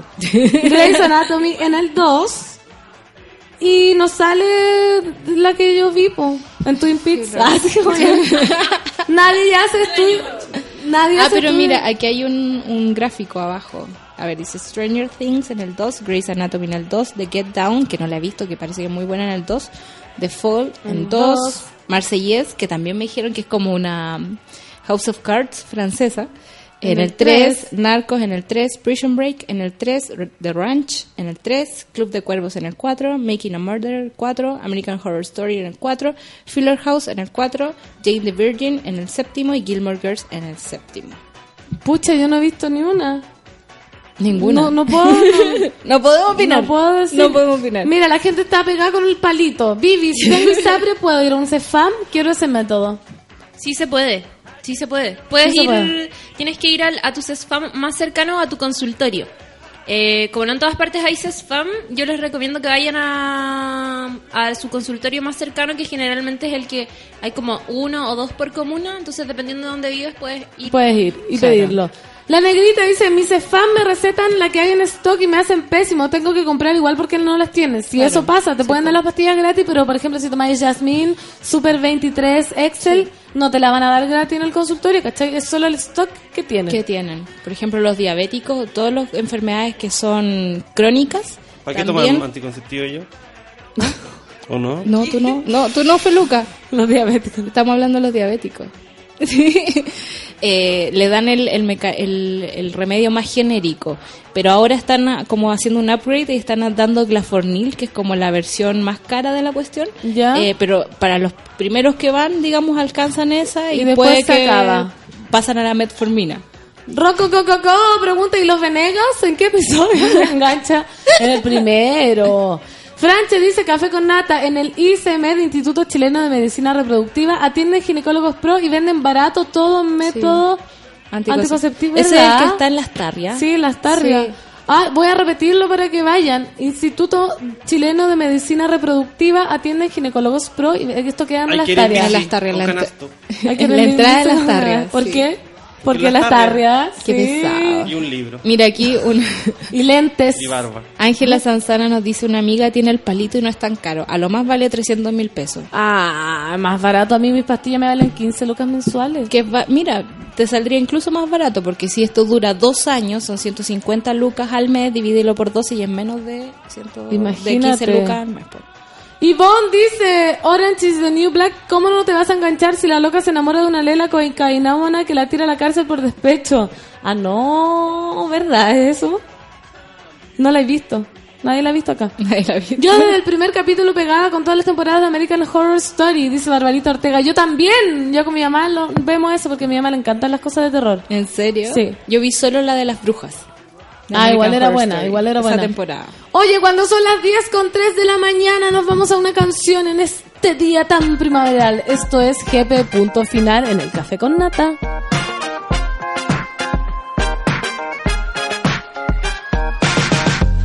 Caminando al colegio no íbamos a pie, comiendo un completo el desayuno un té. 7.30 caminando gran avenida para pero cinco y medio, hey. Rey Alberto Ancanje, Metro San Miguel, Manejo Central, Chico y MLP. Cuando nos encontramos lo hablamos, vivimos recuerdos de niño te canto aquí. Vida buena que no quiere olvidar, desde dónde viene y hacia dónde va. Todo lo vivido lo guardo, lo escribo, lo uso de nuevo y lo canto aquí. Una antena atenta para todos los mensajes que vienen de ahí. De cada rincón, cada cosa que pasa, una fuerza distinta que vio venir. Te ayer caminando por San Miguel. Te vi, gran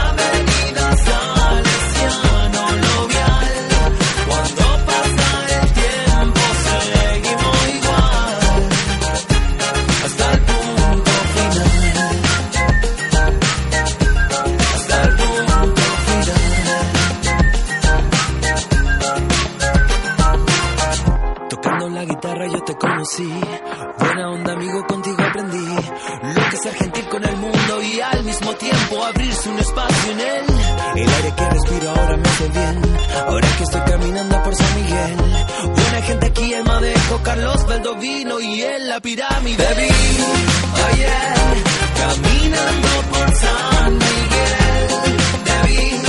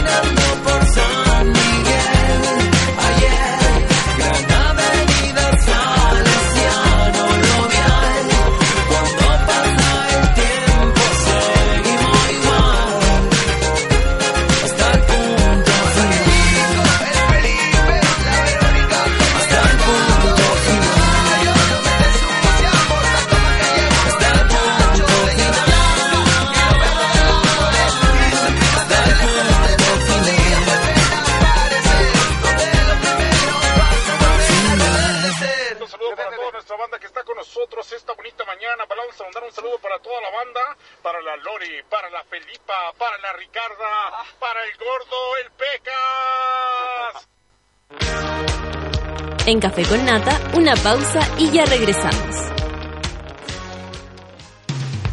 Hoy en Sube la Radio.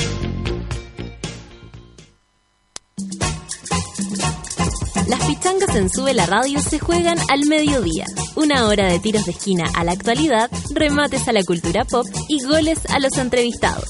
A partir de las 12 del día, junto al Mateo musical Manuel Mayra. Conecta con Luis Aliste y César Muñoz todos los viernes a las 3 de la tarde cuando abramos las puertas de Ciudad Cola. Debate, entrevistas y humor. Sube la radio en otra sintonía.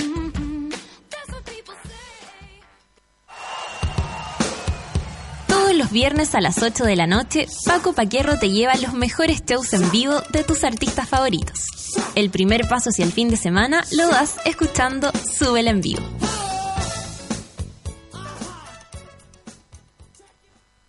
En los 80 todos querían bailar Thriller, el disco que vendió más de 61 millones de álbumes.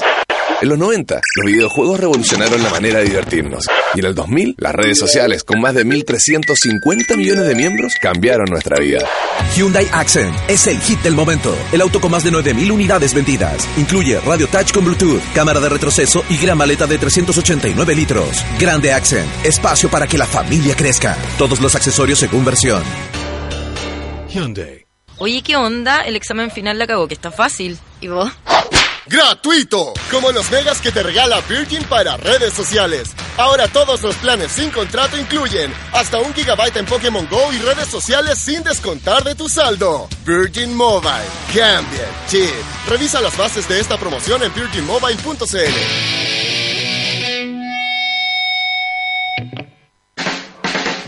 Festival Internacional de Cine de Valdivia. Clásicos del futuro. Ven a descubrir lo mejor del cine mundial. Una cita inolvidable con invitados de lujo en el mejor escenario del sur de Chile.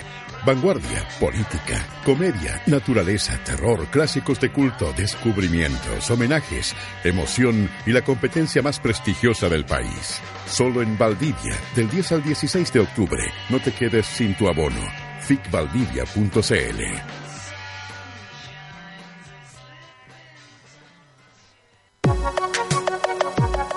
comprobado científicamente que cuando escuchas música, tu corazón modifica levemente sus latidos para imitar las vibraciones del sonido. Sube la radio, en otra sintonía.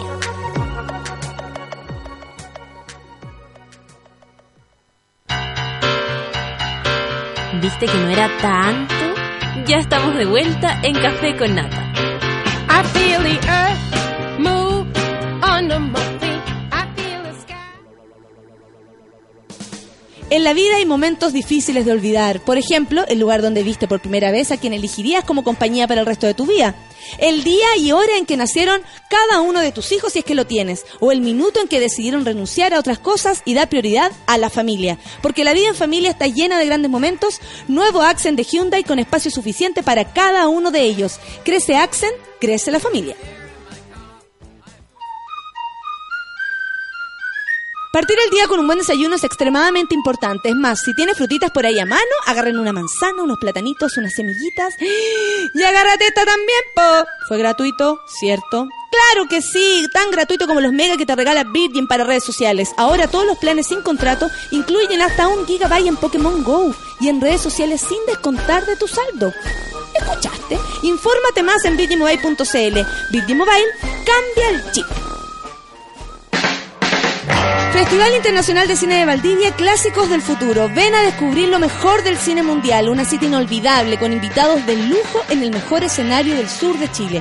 Vanguardia, política, comedia, naturaleza, terror, clásicos de culto, homenajes y la competencia más prestigiosa del país. Solo en Valdivia, desde el 6 hasta el 10 de octubre. No te quedes sin tu abono. fitvaldivia.cl El 10 de octubre va a quedar la embarrada, sí, porque por primera vez el padrino del punk, Iggy Pop, se presentará en nuestro país y por si fuera poco lo acompañarán uno de sus mejores discípulos, los Libertine, y con formación completa. Ojo, ¿qué más se puede pedir? Iggy Pop viene a presentar su más reciente disco, Post Pop Depression, y los Libertine vienen con su último disco, el primer desde su regreso. Ya lo saben, lunes 10 de octubre, Iggy Pop y The Libertine en Chile. Movistar Arena, venta de entradas a través de Punto Ticket. No te quedes fuera de este increíble show. Produce Deje Medios. Y para entrar en calor para este concierto, vamos a ir a escuchar inmediatamente Iggy Pop. Este es uno de sus clásicos, Last for Life en Sube la Radio.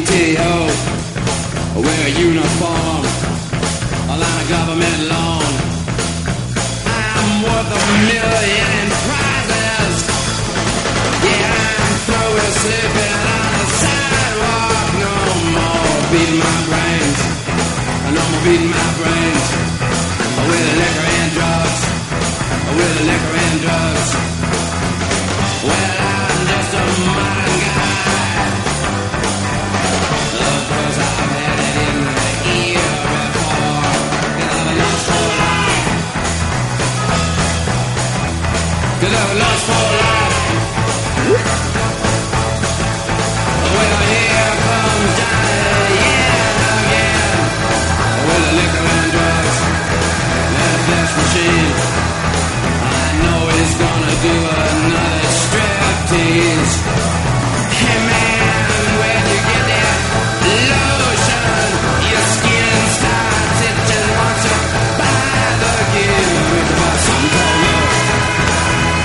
love, love.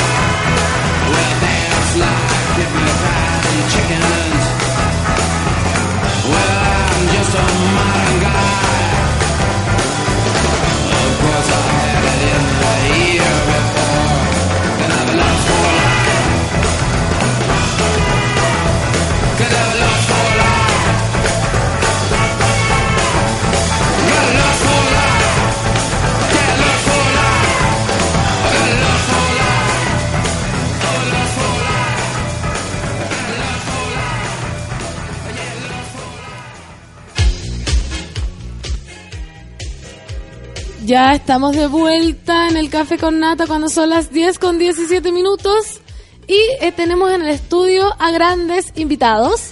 Estoy con Pilar Ronderos e Italo Gallardo de la compañía La Laura Palmer. ¿Cómo están, chiquillos? Hola, bien.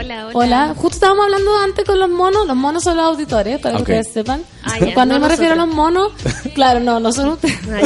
Igual pueden ser monos invitados. Sí. Eh, estábamos hablando de Twin Peaks. y Sí. Laura Palmer se la pusieron por... Perdón que me salga de la pauta, pero no puedo evitarlo. porque No, obvio que sí, po.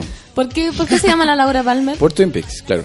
¿Y quién, quién, Es quién lo que, mm, claro, eh, somos fanáticos de Lynch y al principio, nuestra compañía tiene como dos etapas. La primera etapa, cuando empezamos, en el 2008, estábamos en la escuela y ahí rayábamos con Lynch y todo. Y hacíamos obras súper oscuras y que nadie entendía y nos iban a ver tres personas.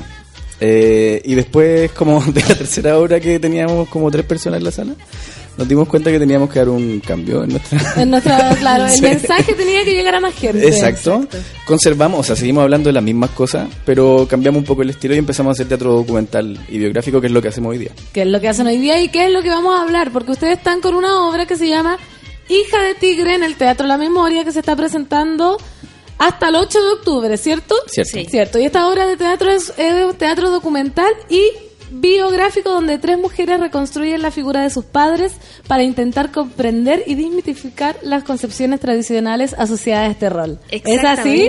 Pero- ¿Lo dije bien? bien, sí. Ya, entonces explíquenos un poco qué es esto de obra documental, biográfico, fotos, de, de qué se trata un poco esta obra Hija de Tigre. Y te lo explica tú primero lo que es el teatro documental y biográfico. Ok, muy simple. Como en el cine hay cine de ficción y cine documental, igual en el teatro. Esto Ya. es que mm, el teatro documental no pone un filtro de ficción entre lo que está fuera de la escena y lo que se pone en escena. ¿cachai? Es todo real. digamos. ¿Todo real? Sí. Y la pata biográfica es que eh, todo lo que construimos, la, la dramaturgia y todo lo que se pone en escena es parte de las biografías de las actrices.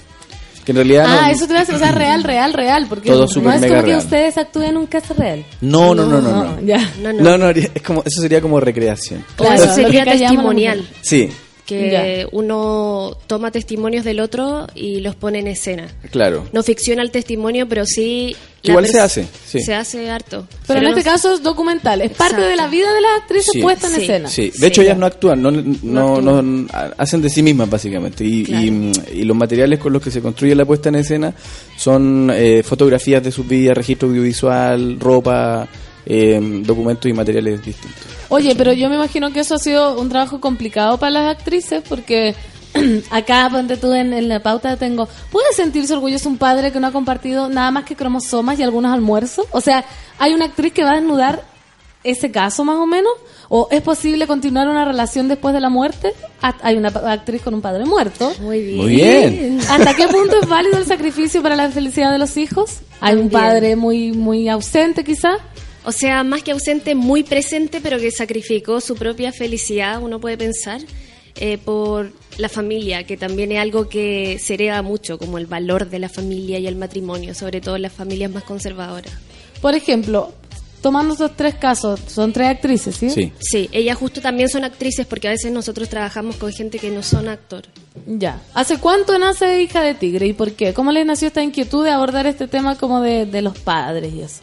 A mí me nació, eh, como yo de muy chica he, he tenido preguntas como por la familia, sobre la familia, escribo a veces. Pilar es la directora, ¿ah? Hay que Sí. hacer- Sí. hace que ella, la- ella tiene que hacerse cargo de... Sí. sí.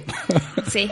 Es una visión bastante femenina igual la obra, Ya. aunque no es feminista, pero es femenina por el hecho de que yo soy mujer y también quise convocar a estas tres actrices que son además amigas mías. Eh, y las tres mujeres y la obra parte en realidad por una conversación con una de, ellas, que es la Daniela Joffre, que también es amiga mía, y un día me empezó a contar su historia con su padre eh, en un café. Y ese mismo día yo llegué a mi casa y dije como, hoy quiero hacer algo con esto. Eh, quiero trabajar con esto, acá hay mucho material. Y, mm, y llegué a la casa y le dije al Ítalo... ¿Ustedes eh, viven juntos? Sí. Ah, sí, la- Sí, y trabajamos juntos Trabajamos también. juntos. ¿Son pareja? Somos pareja. Sí. Ah, ya. Eh, y, y yo no me atrevía a dirigir, tenía mucho miedo de dirigir, sin embargo siempre había asistido al Ítalo. Pero le dije como, mira Ítalo, esta idea no sé qué, toma, hazte cargo tú. Y, Claro. Y al final, bueno, pasaron cosas que no se hizo y al final yo me hice cargo, me gané un fondar con eso y, y así empezó. Y nació. Y empezó como. Nació. eh, eh, hiciste como el casting de las historias, porque suena un poco. Perdón, cuidado, un poco morboso Mm. eh, querer traer eh, estas historias tan personales de tres, porque estamos hablando de que es cero ficción. Sí, Claro. cero ficción. ¿Cómo hiciste el casting? ¿Buscaste historias tortuosas? ¿O, o cómo, cómo te acercaste a la actriz y le dijiste, oye, Daniela, ¿sabes que quiero que cuentes como el abandono? No sé, por Sí. ejemplo. O quiero que cuentes eh, que tu padre solo te dio cromosomas. O quiero, Claro. Me imagino que tiene que ser muy difícil o tener mucho tacto para trabajar desde la realidad, porque uno, yo también soy una actriz y a uno le enseñan a trabajar como para buscar la emoción desde su propia historia, ¿cierto? Sí. Pero muy distinto es como mostrar tu propia historia delante de un público. Yo creo que hay, hay un punto ahí fundamental que diferencia justamente a la televisión del teatro, que es que en la tele la realidad se trata de una manera morbosa. En la tele la, los docu-realities o, o no sé, o como cuando se muestra la realidad siempre desde un punto de vista del morbo y de querer como explotar eh, ese lugar. Eh, en el teatro lo que nosotros hacemos justamente es eh, trabajar con esa con esa delgada línea eh, entre la realidad y la ficción, pero que nos permite mostrar un generar una comunidad más que el morbo de, de la exposición solamente. ¿cachai? Claro, y la idea también es como mostrar la realidad. En ese sentido, como el, el decir que es morboso es, es un juicio de valor y que obviamente tiene que ver con el tratamiento de una realidad, no Claro. con la realidad.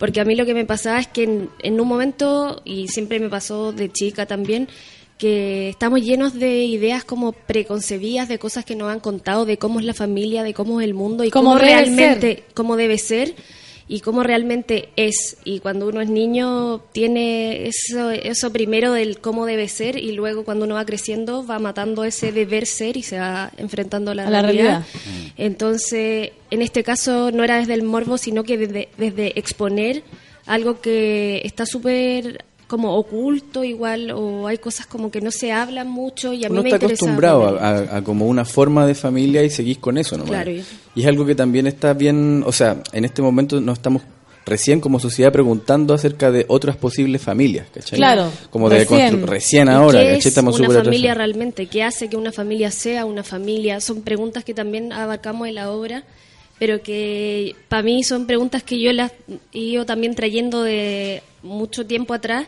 y en el fondo al encontrarme con estas historias que el- con respecto al casting lo que tú decías y bueno en este caso son amigas mías entonces yo conocía parte de su historia un poco más la superficie porque luego en la investigación uno empieza a entrar pero en las tres yo veía como que en ¿Qué algún fue lo en común que encontraste? que hay un quiebre, hay un quiebre que eso modifica algo, Que modifica a la persona en el fondo. que modifica a la persona y que modifica como una realidad y ese quiebre en realidad es como mm, eh, algo que hace más visible algo que ya estaba pasando antes, que es más subterráneo. Oye, y Pilar, bueno, acá Alex Joaquín nos dice, hija de tigre en café con nata, interesante reflejo de la realidad individual y colectiva. Excelente. Vikingo Star dice, interesante los invitados de hija de tigre, bien guapo el Ítalo Gallardo.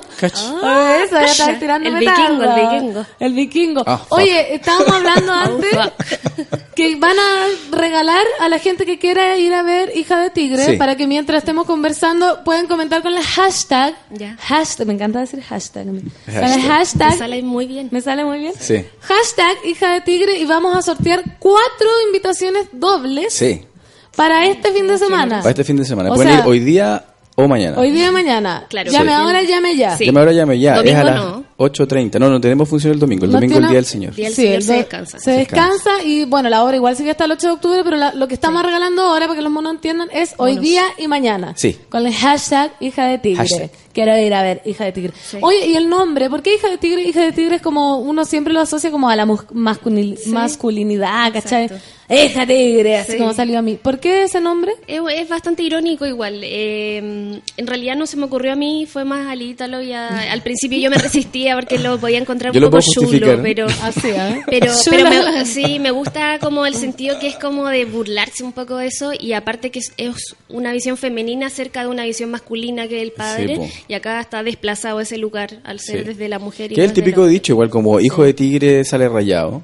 Y Claro. ese dicho siempre se dice como desde un machismo antiguo, ¿cachai? Como de, sobre todo lo dicen los papás cuando están orgullosos de una característica de su hijo, que es como, ah, se agarra muchas minas, hijo de tigre, ¿cachai? Entonces eso es lo que hicimos desplazar a hija de tigre justamente en estas tres mujeres que tienen un- una figura paterna ausente, no necesariamente no- tradicionalmente. Sí, eh, ausente, no, eh, claro, ausente desde algún lugar, como desde este mito del padre Sí, protector fijo, masculino, eh, no sé qué. Poderoso. Poderoso, Protector. exacto. Todos esos mitos que Y finalmente todos- se construyen sí. a través de siglos de... Y todos que tenemos familia sabemos cómo es una familia, yo creo. Que no como- es el, el ideal de No, familia, o jamás. sea, no sé, no existe la familia perfecta. Y, y eso... Es muy toda- exigente tener que mantener todo el tiempo esa idea de papá, mamá, hijo y, se- y que Esa todos tengan una, claro, Y todos tienen su, su lugar. O sea, muchos, muchas familias se mantienen a- en la base de las mentiras. Pues, así como Sí, el claro. papá ama a la mamá y por el otro lado tiene así mil minas. O el Mm. papá. Entonces, como esa necesidad como de mantener el ideal de familia y como con este hombre al- a, la cabeza. Sí, po. Independiente de la obra, eh, ¿cómo fue la relación de ustedes con sus padres? ¿También le- le- les causó como inquietud eso? Para mí, como con la familia, eh, con la familia en general, yo también creo que tengo una familia disfuncional, o tuve, eh, así como la gran mayoría, eh, y, y como que eso creo que también me hizo como preguntarme mucho, muchas cosas, y como yo era medio apoyo, entonces era como vivía todo en mi cabeza. Y creo que eso ahora me ayuda, por ejemplo, a escribir, no sé, Mm. porque hay cosas que no pude sacar muy afuera en esa Y ahora lo época. está, lo está sacando con la obra. Y ahora lo puedo sacar, eh, pero con el padre sí, mi papá es un tipo bueno, pero es extraño y no es el padre protector y como que, que pueda reaccionar rápido como ese padre que resuelve cosas. Entonces siempre, para mí mi relación con mi padre ha sido extraña al menos, extraña. Difícil.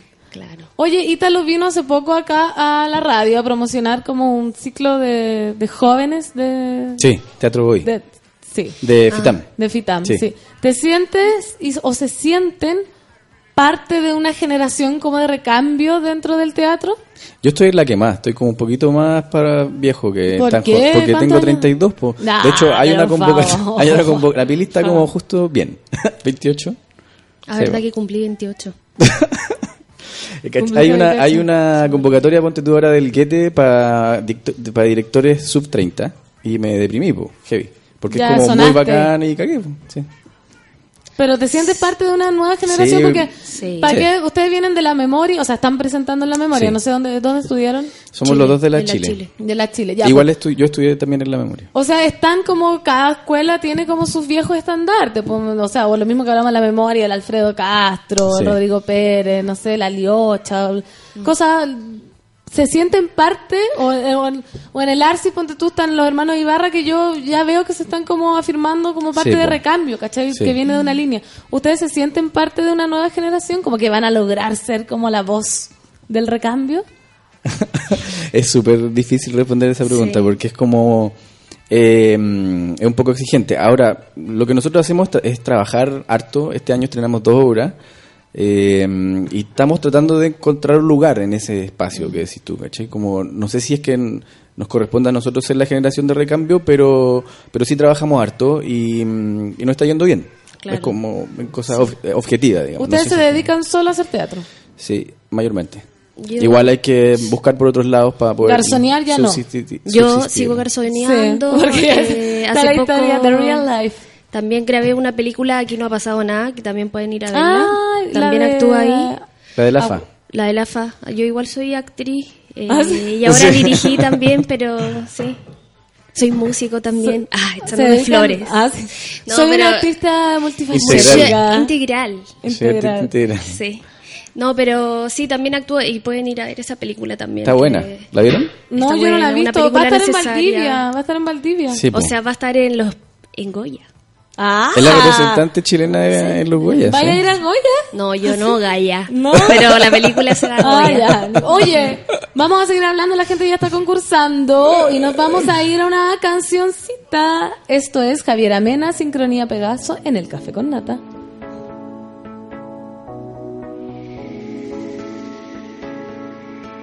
Quiero buscar y traspasar a ese mundo que me hiciste mirar y quiero sentir la realidad que me dio tu instinto y se pone tan exquisito y el instinto parece escrito porque estás ahí porque estás. Ahí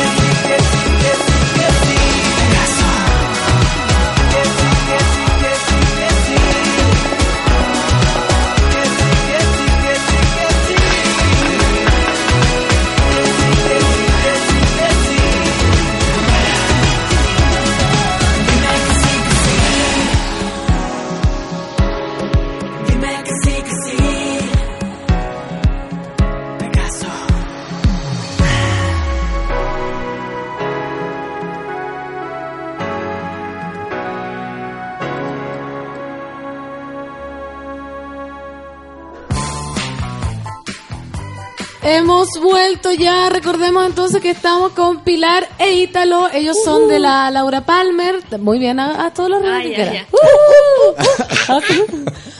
Eh, re- están presentando Hija de Tigre hasta el 8 de octubre en el Teatro La Memoria. Uh, ah, sí, Memoria.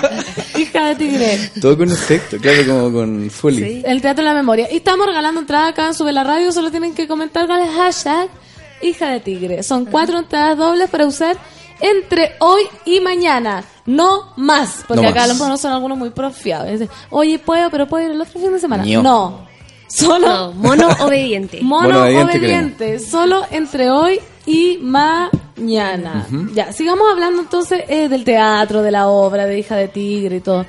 ¿Qué diferencia creen ustedes que tiene el teatro eh, de los 80, lo que hablaba un poco antes? El Mm. teatro, ¿Cómo ha evolucionado el teatro de los 80 o hasta ahora, donde ahora están surgiendo nombres nuevos, lo mismo teatro documental, nuevos lenguajes? ¿Por Sí. qué creen que, que, que ha cambiado tanto? ¿O cuál es la necesidad que tienen ustedes de hacer este teatro nuevo o un poco disfuncional, digámoslo? Porque la gente, no sé, que está acostumbrada a ver teatro, que es bien poca también, hablemos como del de la gente que va, no sé, puede ver una obra como con la cuarta pared, ¿cachai? Que Sí. espera una historia de comienzo hasta el fin.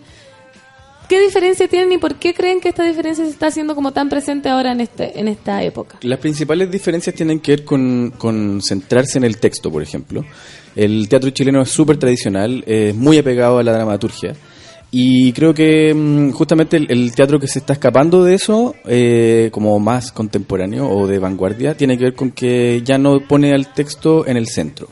Y hay diferentes eh, personas que están haciendo teatro respecto a, a ese estilo. Está la Ana Luz Ormazábal, por ejemplo, con su compañía que se llama Antimétodo, que... Mm, la, bueno, la Manuela Infante ya lleva un rato haciéndolo. Sí, po. Cristo fue la Eh, más Cristo, brígida. claro, Cristo es como una, o sea, para la gente que hacemos teatro como más alternativo, Cristo es como nuestra negra Esther. Claro, sí, me acuerdo que fui a ver Cristo y era Sí, como es heavy.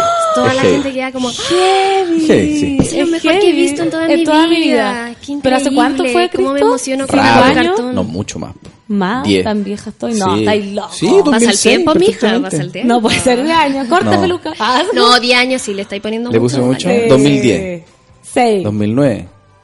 ¿Cuándo es? Si es 2006 son 10 años. Ya, bueno, eh, sigamos con Eh, el tema. sigamos. sigamos. Ya, El ¿cómo ha cambiado El el tiempo teatro? pasa. Sí. Eh, yo creo que esos son los principales cambios, ¿cachai? Como, como Del texto, decís tú. o sea, como, el- el como que la forma es algo más, eh, es algo muy relevante en este momento y que todos los elementos son igual de importantes, ¿cachai? Claro. Como que antes había que partir de una dramaturgia, de hecho el fondar te pedía que tuvieras un texto hecho.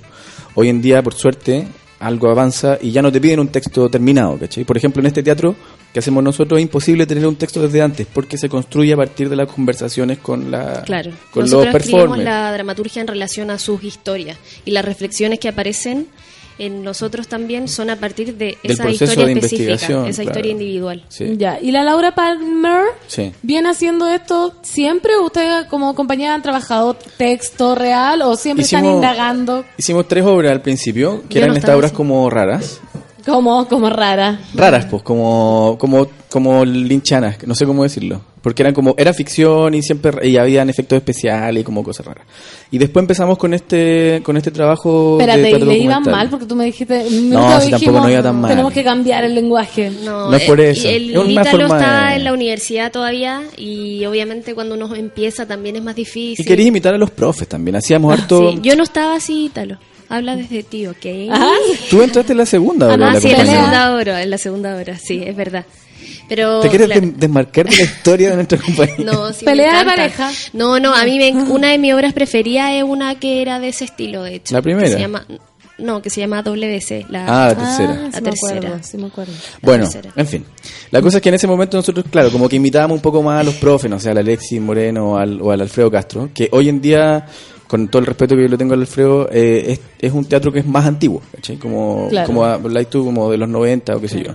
Y Ellos eran Alexis nuevos en esa época. O sea, en esa época eran nuevos. sí. O sea, no, y aparte uno puede, lo que siempre dicen, como aprender de eso, entenderlo y después desarmarlo. Sí, ¿cachai? claro. Eso no quiere decir no quiere decir que van a desvalidar un tipo de teatro por validar otro. Sí. sí, es que igual O hay, ya, hay o ya algo está ahí. el chato del texto. poco. Ah, ya, tú Sí, te cargas. sí. A mí personalmente sí, me- como que mm, la ficción no me, no me satisface, ¿cachai? Siento que no, no hay, me parece que son mecanismos antiguos de comunicarse con el espectador y que también eso es un, es un punto fundamental para el creador de hoy en día, creo. Eh, cómo conectarse con el otro y también no hacer teatro solo para uno y solo para la gente que ve teatro, como expandir un poco más. Eso, eso pasa acá en Chile, ¿para qué vamos a andar con cosas? Hay muy poca gente que va al teatro que no sea del mismo mundo del teatro, ¿cachai? Si no voy yo, ay, es que el Alfredo. Mm, Yo creo que mucha gente no conoce o va a solo, claro, Alfredo Castro, ay, no, sale la que sale en la tele, sale la Cata Saavedra, Claro. no sé. ¿A qué creen ustedes que obedece este poco interés que tiene la gente por el teatro como más, más piola, ¿cachai? Como no de texto, no de rostro, no comercial. Creo que... mm, Tiene que ver con las entradas, tiene que ver con la cultura, por la o sea, desinformación. es súper es súper claro que, que mm, es un ¿cómo se llama? Una herencia de, de la poca cultura que tuvimos durante 17 años. Eh, y, y luego de y luego de la dictadura eh, no hay una no hay una creación de políticas culturales como buenas para que la gente realmente aprecie la cultura como una necesidad. Claro, obviamente de antes uno podría decir que cuando aparece el cine, obviamente es más difícil competir con el cine. Sin embargo, también hay que hacerse cargo que hay algo que pasó en nuestro país que modificó. que una- se hereda todavía y que es muy difícil hereda- quebrar eso como Claro. es muy difícil tener arte de calidad en nuestro país porque tampoco hay recursos ¿Y cómo Eh, creen ustedes que podríamos revertir eso como desde nosotros, como seres Sí, po. humanos? Porque vamos a hablar de políticas, pues no. Sí. Como ustedes, Igual como- sí. Para mí igual tiene que ver con eh, tener como autoría y buscar algo original. Por- yo me quedaba con la pregunta que hacía ahí antes, como ustedes se sienten parte de una nueva generación, yo así como súper honestamente no me siento parte de nada. Ya. Quizás soy de una generación por la edad que tengo, pero no me siento parte de ni un estilo de, de nada. No, de los hecho, jóvenes que hacemos teatro. No, nada, no, nada, no. sí, para nada. ¿Se han sentido que- solos en este tipo de creación? O sea, no, no, no desde la soledad ni desde el lamento, solo realmente como que no me siento parte de un grupo. Pero más allá que tú te sientas parte, hay algo que uno puede mirar de afuera. Sí, puede ser. Y igual uno es parte de algo. Obvio, sí, sí, sí. Eh, con respecto al, por ejemplo, al documental, esta es la primera obra que yo dirigí, porque la otra la había dirigido el Ítalo.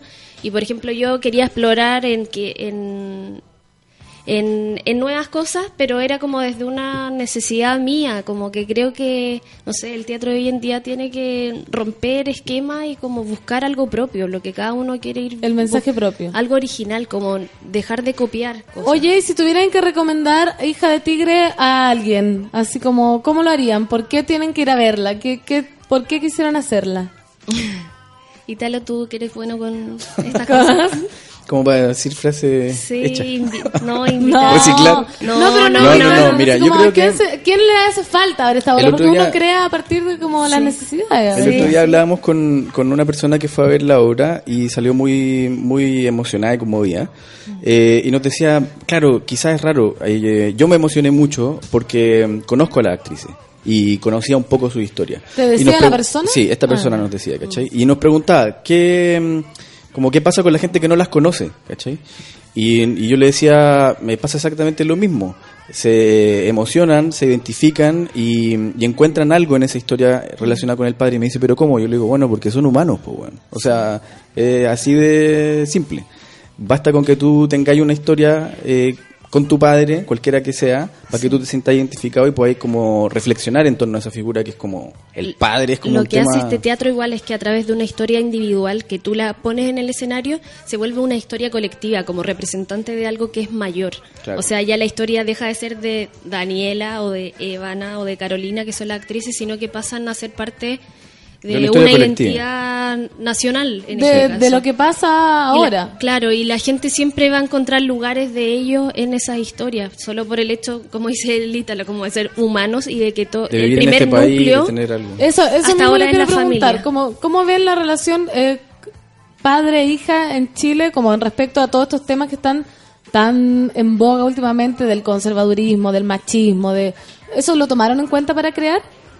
Como padre-hija respecto al patriarcado, al machismo. Son temas que igual aparecen, porque las tres son muy distintas, eh, las historias de las tres son muy distintas y creo que sin buscarlo necesariamente, porque no, Claro. nos, no nos impusimos el tema, la pila al principio decía como no es una obra feminista, Yo creo que algo de ello tiene, pero no es Sí. que lo buscamos. No se busca, solo O sea, se no, no tratan de mostrar un discurso feminista. No, porque en realidad no tratamos de mostrar ningún Nada. discurso. No es como que no es una obra panfletaria políticamente, aunque es política en, en su forma de poner en escena, digamos.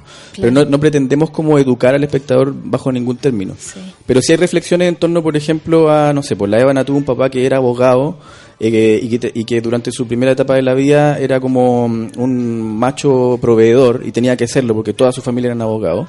Y luego él hace un quiebre, se vuelve pintor, poeta, deja de vivir en la vida real, ¿cachai? Y empieza, se encierra en su casa a, a- a construirla durante 10 años. Y la Evana crece con esa figura de padre. ¿Y a qué edad era eso? Cuando la Eva tenía como 3 años. Y él ya tenía 40 años, o sea, hasta los 40 él fue abogado así tradicional y de repente se Pum. hostiga a eso y pa, se va. Y bueno, y su todo. papá se muere cuando ella tiene 13 años. Claro. ¿Cachai? Entonces ella tiene esta imagen completamente distinta, que no es el típico papá como... ¿Cachai? Versus la Dani, por ejemplo, que tiene un papá completamente ausente. Eh, padre que, y que que es se como va el y de repente macho vuelve, pero chileno. se vuelve a ir, Claro. como que tiene unas aparici- apariciones así como muy Esporádicas. relámpago y se vuelve a ir. se- Va, y- vuelve, va, vuelve, va. Que es una, que es una historia muy clásica chilena, como antigua, ¿cachai? Como del papá que... Que va, vuelve, va, y vuelve, va y vuelve. vuelve, ¿cachai? O sea, de hecho hasta tiramos la talla con eso, como que una de las versiones que le cuentan acerca de Sí. su papá es que un día salió a comprar cigarro y nunca volvió. También le contaron eso. Sí, o, que, o le dicen, bueno, pero tu papá era buena persona porque nunca nos faltó el respeto. Como esas cosas Claro, que se heredan, ¿cachai? como- Era un buen Sí. hombre igual. ¿Cachai? Oye, Geraldine, vamos a leer los tweets de la gente. Dice, Buena. Suena interesante, hija de tigre. Lástima que no lleguen a regiones. Bacán que potencien el teatro. Vamos a ir. Geraldine, Llegan a, vamos a ir. a ver cuándo van a ir, cómo, dónde. Va- con otra a obra vamos ahora. Ah, sí, vamos con otra, pero igual vamos a postular a... Pero siempre estamos moviendo... ¿Están trabajando fuera otro proyecto Santiago. paralelo? Es que una de nuestras últimas obras, que se llama Límites, eh, que también es documental, en donde tres chilenos y tres argentinos reconstruyen la casi guerra del 78, eh, va a estar ahora en el Festival Cielos del Infinito. Vamos a estar en Punta Arenas, en Puerto Williams y en Ushuaia. Pero no sabemos de dónde es Geraldine, pero... Ah, Geral- claro. Geraldine, ¿de dónde eres? ¿Sol de dónde es la Geraldine? Geraldine, dinos, por bueno, favor. pero hemos ido a Valdivia, a Sí, a Puerto Montt, a Puerto Vara. ¿Cómo, ¿Cómo funciona el, el teatro en regiones? La gente, bueno, este teatro, porque hay que recordar, porque bueno, típico que la- ayer hablaba con unos amigos de la casa que llevan a regiones, estaba en Marchihue. Me Sí. decía, me moría de la vergüenza, porque tiran así como la obra del curado con la nariz roja? Capela, no la entiendo, porque habla toda, horrible. ¿eh? Eso es lo que nosotros no queremos. Entonces, ¿cómo funciona cuando ustedes llevan este teatro documental a Funciona súper regiones? bien. Funciona súper bien porque no es un teatro que requiera que tú tengas herramientas, independiente que sea como que nuestros referentes son como quizás súper, no sé, no, alguien podría pensar, porque son claro, como, como europeos o lo que sea, Claro. o súper teóricos. O la gente dice también, porque, perdón que diga, Sí, como sí, sí. ta- también como, sí, el súper loco, hace un teatro documental. Es que no es necesario Ah, para el público espectador, no Pasa tiene por qué saber eso. eso, ¿cachai? Ya. Como que no tiene por qué saber que, o sea, igual hacemos una pequeña introducción al, eh, y explicamos que lo que todo lo que van a ver es real, pero no hablamos más de eso, ¿cachai? No hacemos una introducción teórica. Así como el teatro documental. No, no es necesario, no es necesario. Y aparte que para mí un poco es todo lo contrario, súper loco, es como mucho más directo que Es el otro teatro que intenta como ficcionar algo, es como... Eh, Es todo súper concreto Es porque es como concreto. las personas, de hecho, los que están en escena le hablan al espectador, Al espectador, los directamente, miran. ¿cachai? Los miran, es como, hola, te voy a contar la historia. Claro. Este celular me lo regaló mi, mi- mi ¿Y eso abuela, tiene bla, bla. ¿cachai? una escaleta o funciona improvisación? no, ¿Cómo? No, es un texto. Es texto fijo. Es texto fijo. Texto, acciones fijas. Pero por ejemplo, porque si tú me dices que le hablan directo, hay, hay espacio a veces como para que el espectador se sienta con la confianza Mira, casi de es más bien "Ah, lo como, entiendo. es más no bien como qué". una conferencia performativa, ¿cachai? Ya. Pero nuevamente es un término como que un otro hizo, ¿cachai? Como que un Sí. teórico vio esto y dijo, como, ah, es como una conferencia. Alguien que ¿cachai? nombra, claro. Pero si, quiere, si Ah, quisierais ¿existe ponerle... conferencia Sí, performativa? existe. Y de hecho es re antiguo, como de los 70. Claro. Pero es como un... Si quisierais ponerle un nombre tendría que parecerse a eso, ¿cachai? Sí, Porque pero no esto está- no está igual la sale un poco más. es- sería conferencia y además otras cosas porque usamos dispositivos audiovisuales. Hay escenas que podrían Sí. ser un poco más teatrales de alguna forma, pero nunca ficcionando. O Como sea, insisto. confluyen un montón de lenguaje en este teatro documental. Exacto. Geraldine dice que es de Concepción. ¿Van a ir a Concepción? Podríamos. Oh, podríamos. Tenemos un amigo allá, Fernando mm, Muñoz, que nos podría llevar para allá. Ya, llévelo, por favor. Daniela Loyola dice, yo quiero ir a ver la obra. Hashtag hija de Tigre, sube la radio Café con Nata. Ya. Perfecto, ya tenemos una. No, si hay más, po. Ah. Así que no la hagáis ganar al Ah, tiro. perdón, perdón por Live. ilusionarte. No. Cato hola, quiero ver hija de tigre mañana. Saludos monos y monas y amor para todos ustedes. Amor para ti también, Cato Lice, una mona muy fiel. Camila Luengo dice, yo no soy del círculo laboral de la actuación y este año me he comenzado, he comenzado a ir al teatro y me Bien. enamoré de la pasión de los actores. Es una persona que tenemos que enganchar. Sí, po, ese Sí, tipo. po. Sí. A los que van siempre nos da lo mismo. Sí, anda. Sí, pues no, sí es cierto. pues hay que- O sea, a ese hay que engancharlo, hay que decirle Sí, que vaya, que lleve a sus amigos. Camila concursa, porque no puso concursa y para Ah, que concurse, claro. Concursa, Camila. Concursa, hija. Camila, sí. Hashtag hija de tigre. Nelson Salinas dice, ¿será el estafador? No. Nelson, No. se cambió el apellido. No, no, no. Dice, hija de tigre, qué interesante propuesta de teatro. Me encantaría ganarme la entrada. Mucha suerte y que se llene. Ay, Ah, qué tierno. Gracias. Tiene que decir mucha mierda, porque suerte es mala suerte. Mucha mierda, mierda, mierda. Vivi dice, hija de tigre, me encantaría las entradas. Hace años que no voy al teatro. Ay, Mira, también es alguien que nos interesa que vaya. Sí, la gente que hace años que no va al teatro también es bueno. tiene que ir. Pepo Garrido dice, bacán los invitados. Vi, aquí no ha pasado nada. Es súper buena. Bien ahí. Ay, gracias, Bien ahí, gracias. tienes un... ¿Vieron a la pili? tienes- ¿Ah? ¿Qué? Ahí te vieron, po. Ahí. Sí, bacán. ¿Te vieron? Pero mejor Oye, que ¿y no qué- sepa quién soy. Ah. ¿Qué, ¿Qué diferencia tiene para ti? O sea, ¿qué, qué preferís? ¿Actuar, dirigir? Es O- distinto, no prefiero nada, me gusta, me gusta actuar mi- y me parece muy interesante dirigir también. Ambas me gustan mucho, son distintas y me gusta. Oigan, ¿y qué para ustedes qué ha significado? No sé, antes, porque seguimos hablando como dentro del lenguaje actoral, lamentablemente, eh, mostrar en el teatro la memoria que de por sí eso ya tiene como, conlleva un, un discurso, ¿cachai? Como Mm. les ha servido, ha sido en pro, ha sido en contra. Sí. Recordemos el teatro en la memoria, el del Alfredo Castro que está ah, cerrando o ya cerró. Cerrando. Cerrando, Está en proceso, la somos- penúltima La penúltima obra que va a estar ahí. en la memoria. En la memoria, sí. Yo tengo mucho cariño y mucho respeto por el trabajo del Alfredo y también por el Teatro de la Memoria. Yo después de estudiar en la Chile hice también ahí un seminario de, de dirección, hago o hice clases también eh, de teatro documental de los seminarios que ofrece la memoria. Entonces es un lugar que me parece que... mm, Y nada, y el, y trabajo del Alfredo durante años ha sido como un trabajo increíble para el teatro en general. Y mm, tiene que ver, o sea, cuando, cuando el Alfredo eh, publicó esto que iba a cerrar el teatro, eh, publicó también esto de que iba a tener unas últimas dos temporadas con dos ¿Ya? obras. ¿Ustedes- ¿Para eso postularon ustedes? Yo le escribí directamente y le dije como tenemos esta obra eh, que es de la compañía, la dirige la Pili, el, el Alfredo conoce a la Pili también y él nos dijo que nada, que encantado nos recibía. Y para nosotros es súper importante porque si bien el, el trabajo del Alfredo es distinto, tiene que ver con la ficción, igual en un comienzo él trabajaba mucho con el trabajo testimonial Ya, y sí, era desde otro lugar. O sea, su, sus primeras obras, como La manzana de Adán, por ejemplo, eh, son obras de trabajo testimonial en donde en ese momento recogía testimonios de los travestis en dictadura, que eran como torturados y golpeados. Eh, y para nosotros es súper importante estar ahí, eh, nos beneficia por todos lados. Eh, y aparte nos han hecho súper harta simbólico. publicidad. ¿Les da pena que se cierre? Mucha. ¿Cierto? Es heavy y más rabia que pena, porque en realidad es, terrible que alguien con una trayectoria como la del Alfredo y, con- y ese teatro tenga que seguir postulando a, a fondos eh, estatales. Creo que debería haber, como en los países civilizados, eh, un fondo permanente para creadores que ya se ganaron un espacio. ¿cachai? Oye, y entre nos, pero Alfredo irá a abrir porque no creo que alguien como Alfredo Castro con esa inquietud y todo eso irá a hacer otra cosita por otro lado. Otra cosita como que... Como no, otra escuela, otro espacio, o sea, es que ese en su lugar es de él. Ese lugar es de él, no tiene para qué abrir otra escuela. Lo que pasa es que va a parar un rato eh, y todos esperamos que vuelva a abrir. ¿Viste? Oye, acá la Camila Luengo dice, la invitada era la prima de Manuel Larrea, ¿en aquí no ha pasado nada? No, es la, era la polola Soy del... como, más que polola, es como una especie de amante que empieza a tener en un momento. Eh, el- el- tenemos unos encuentros. No el Manuel Larrea, el, El, el protagonista. el protagonista. Es como la polola del protagonista. Es la polola pero no es la polola, es Pero como alguien que conoce supuestamente. Ah, bueno, que conoce como en Tinder. Es que otra aparece como la polola. ¿no? Ah, sí, por favor, no, No confundamos Tinder con amor.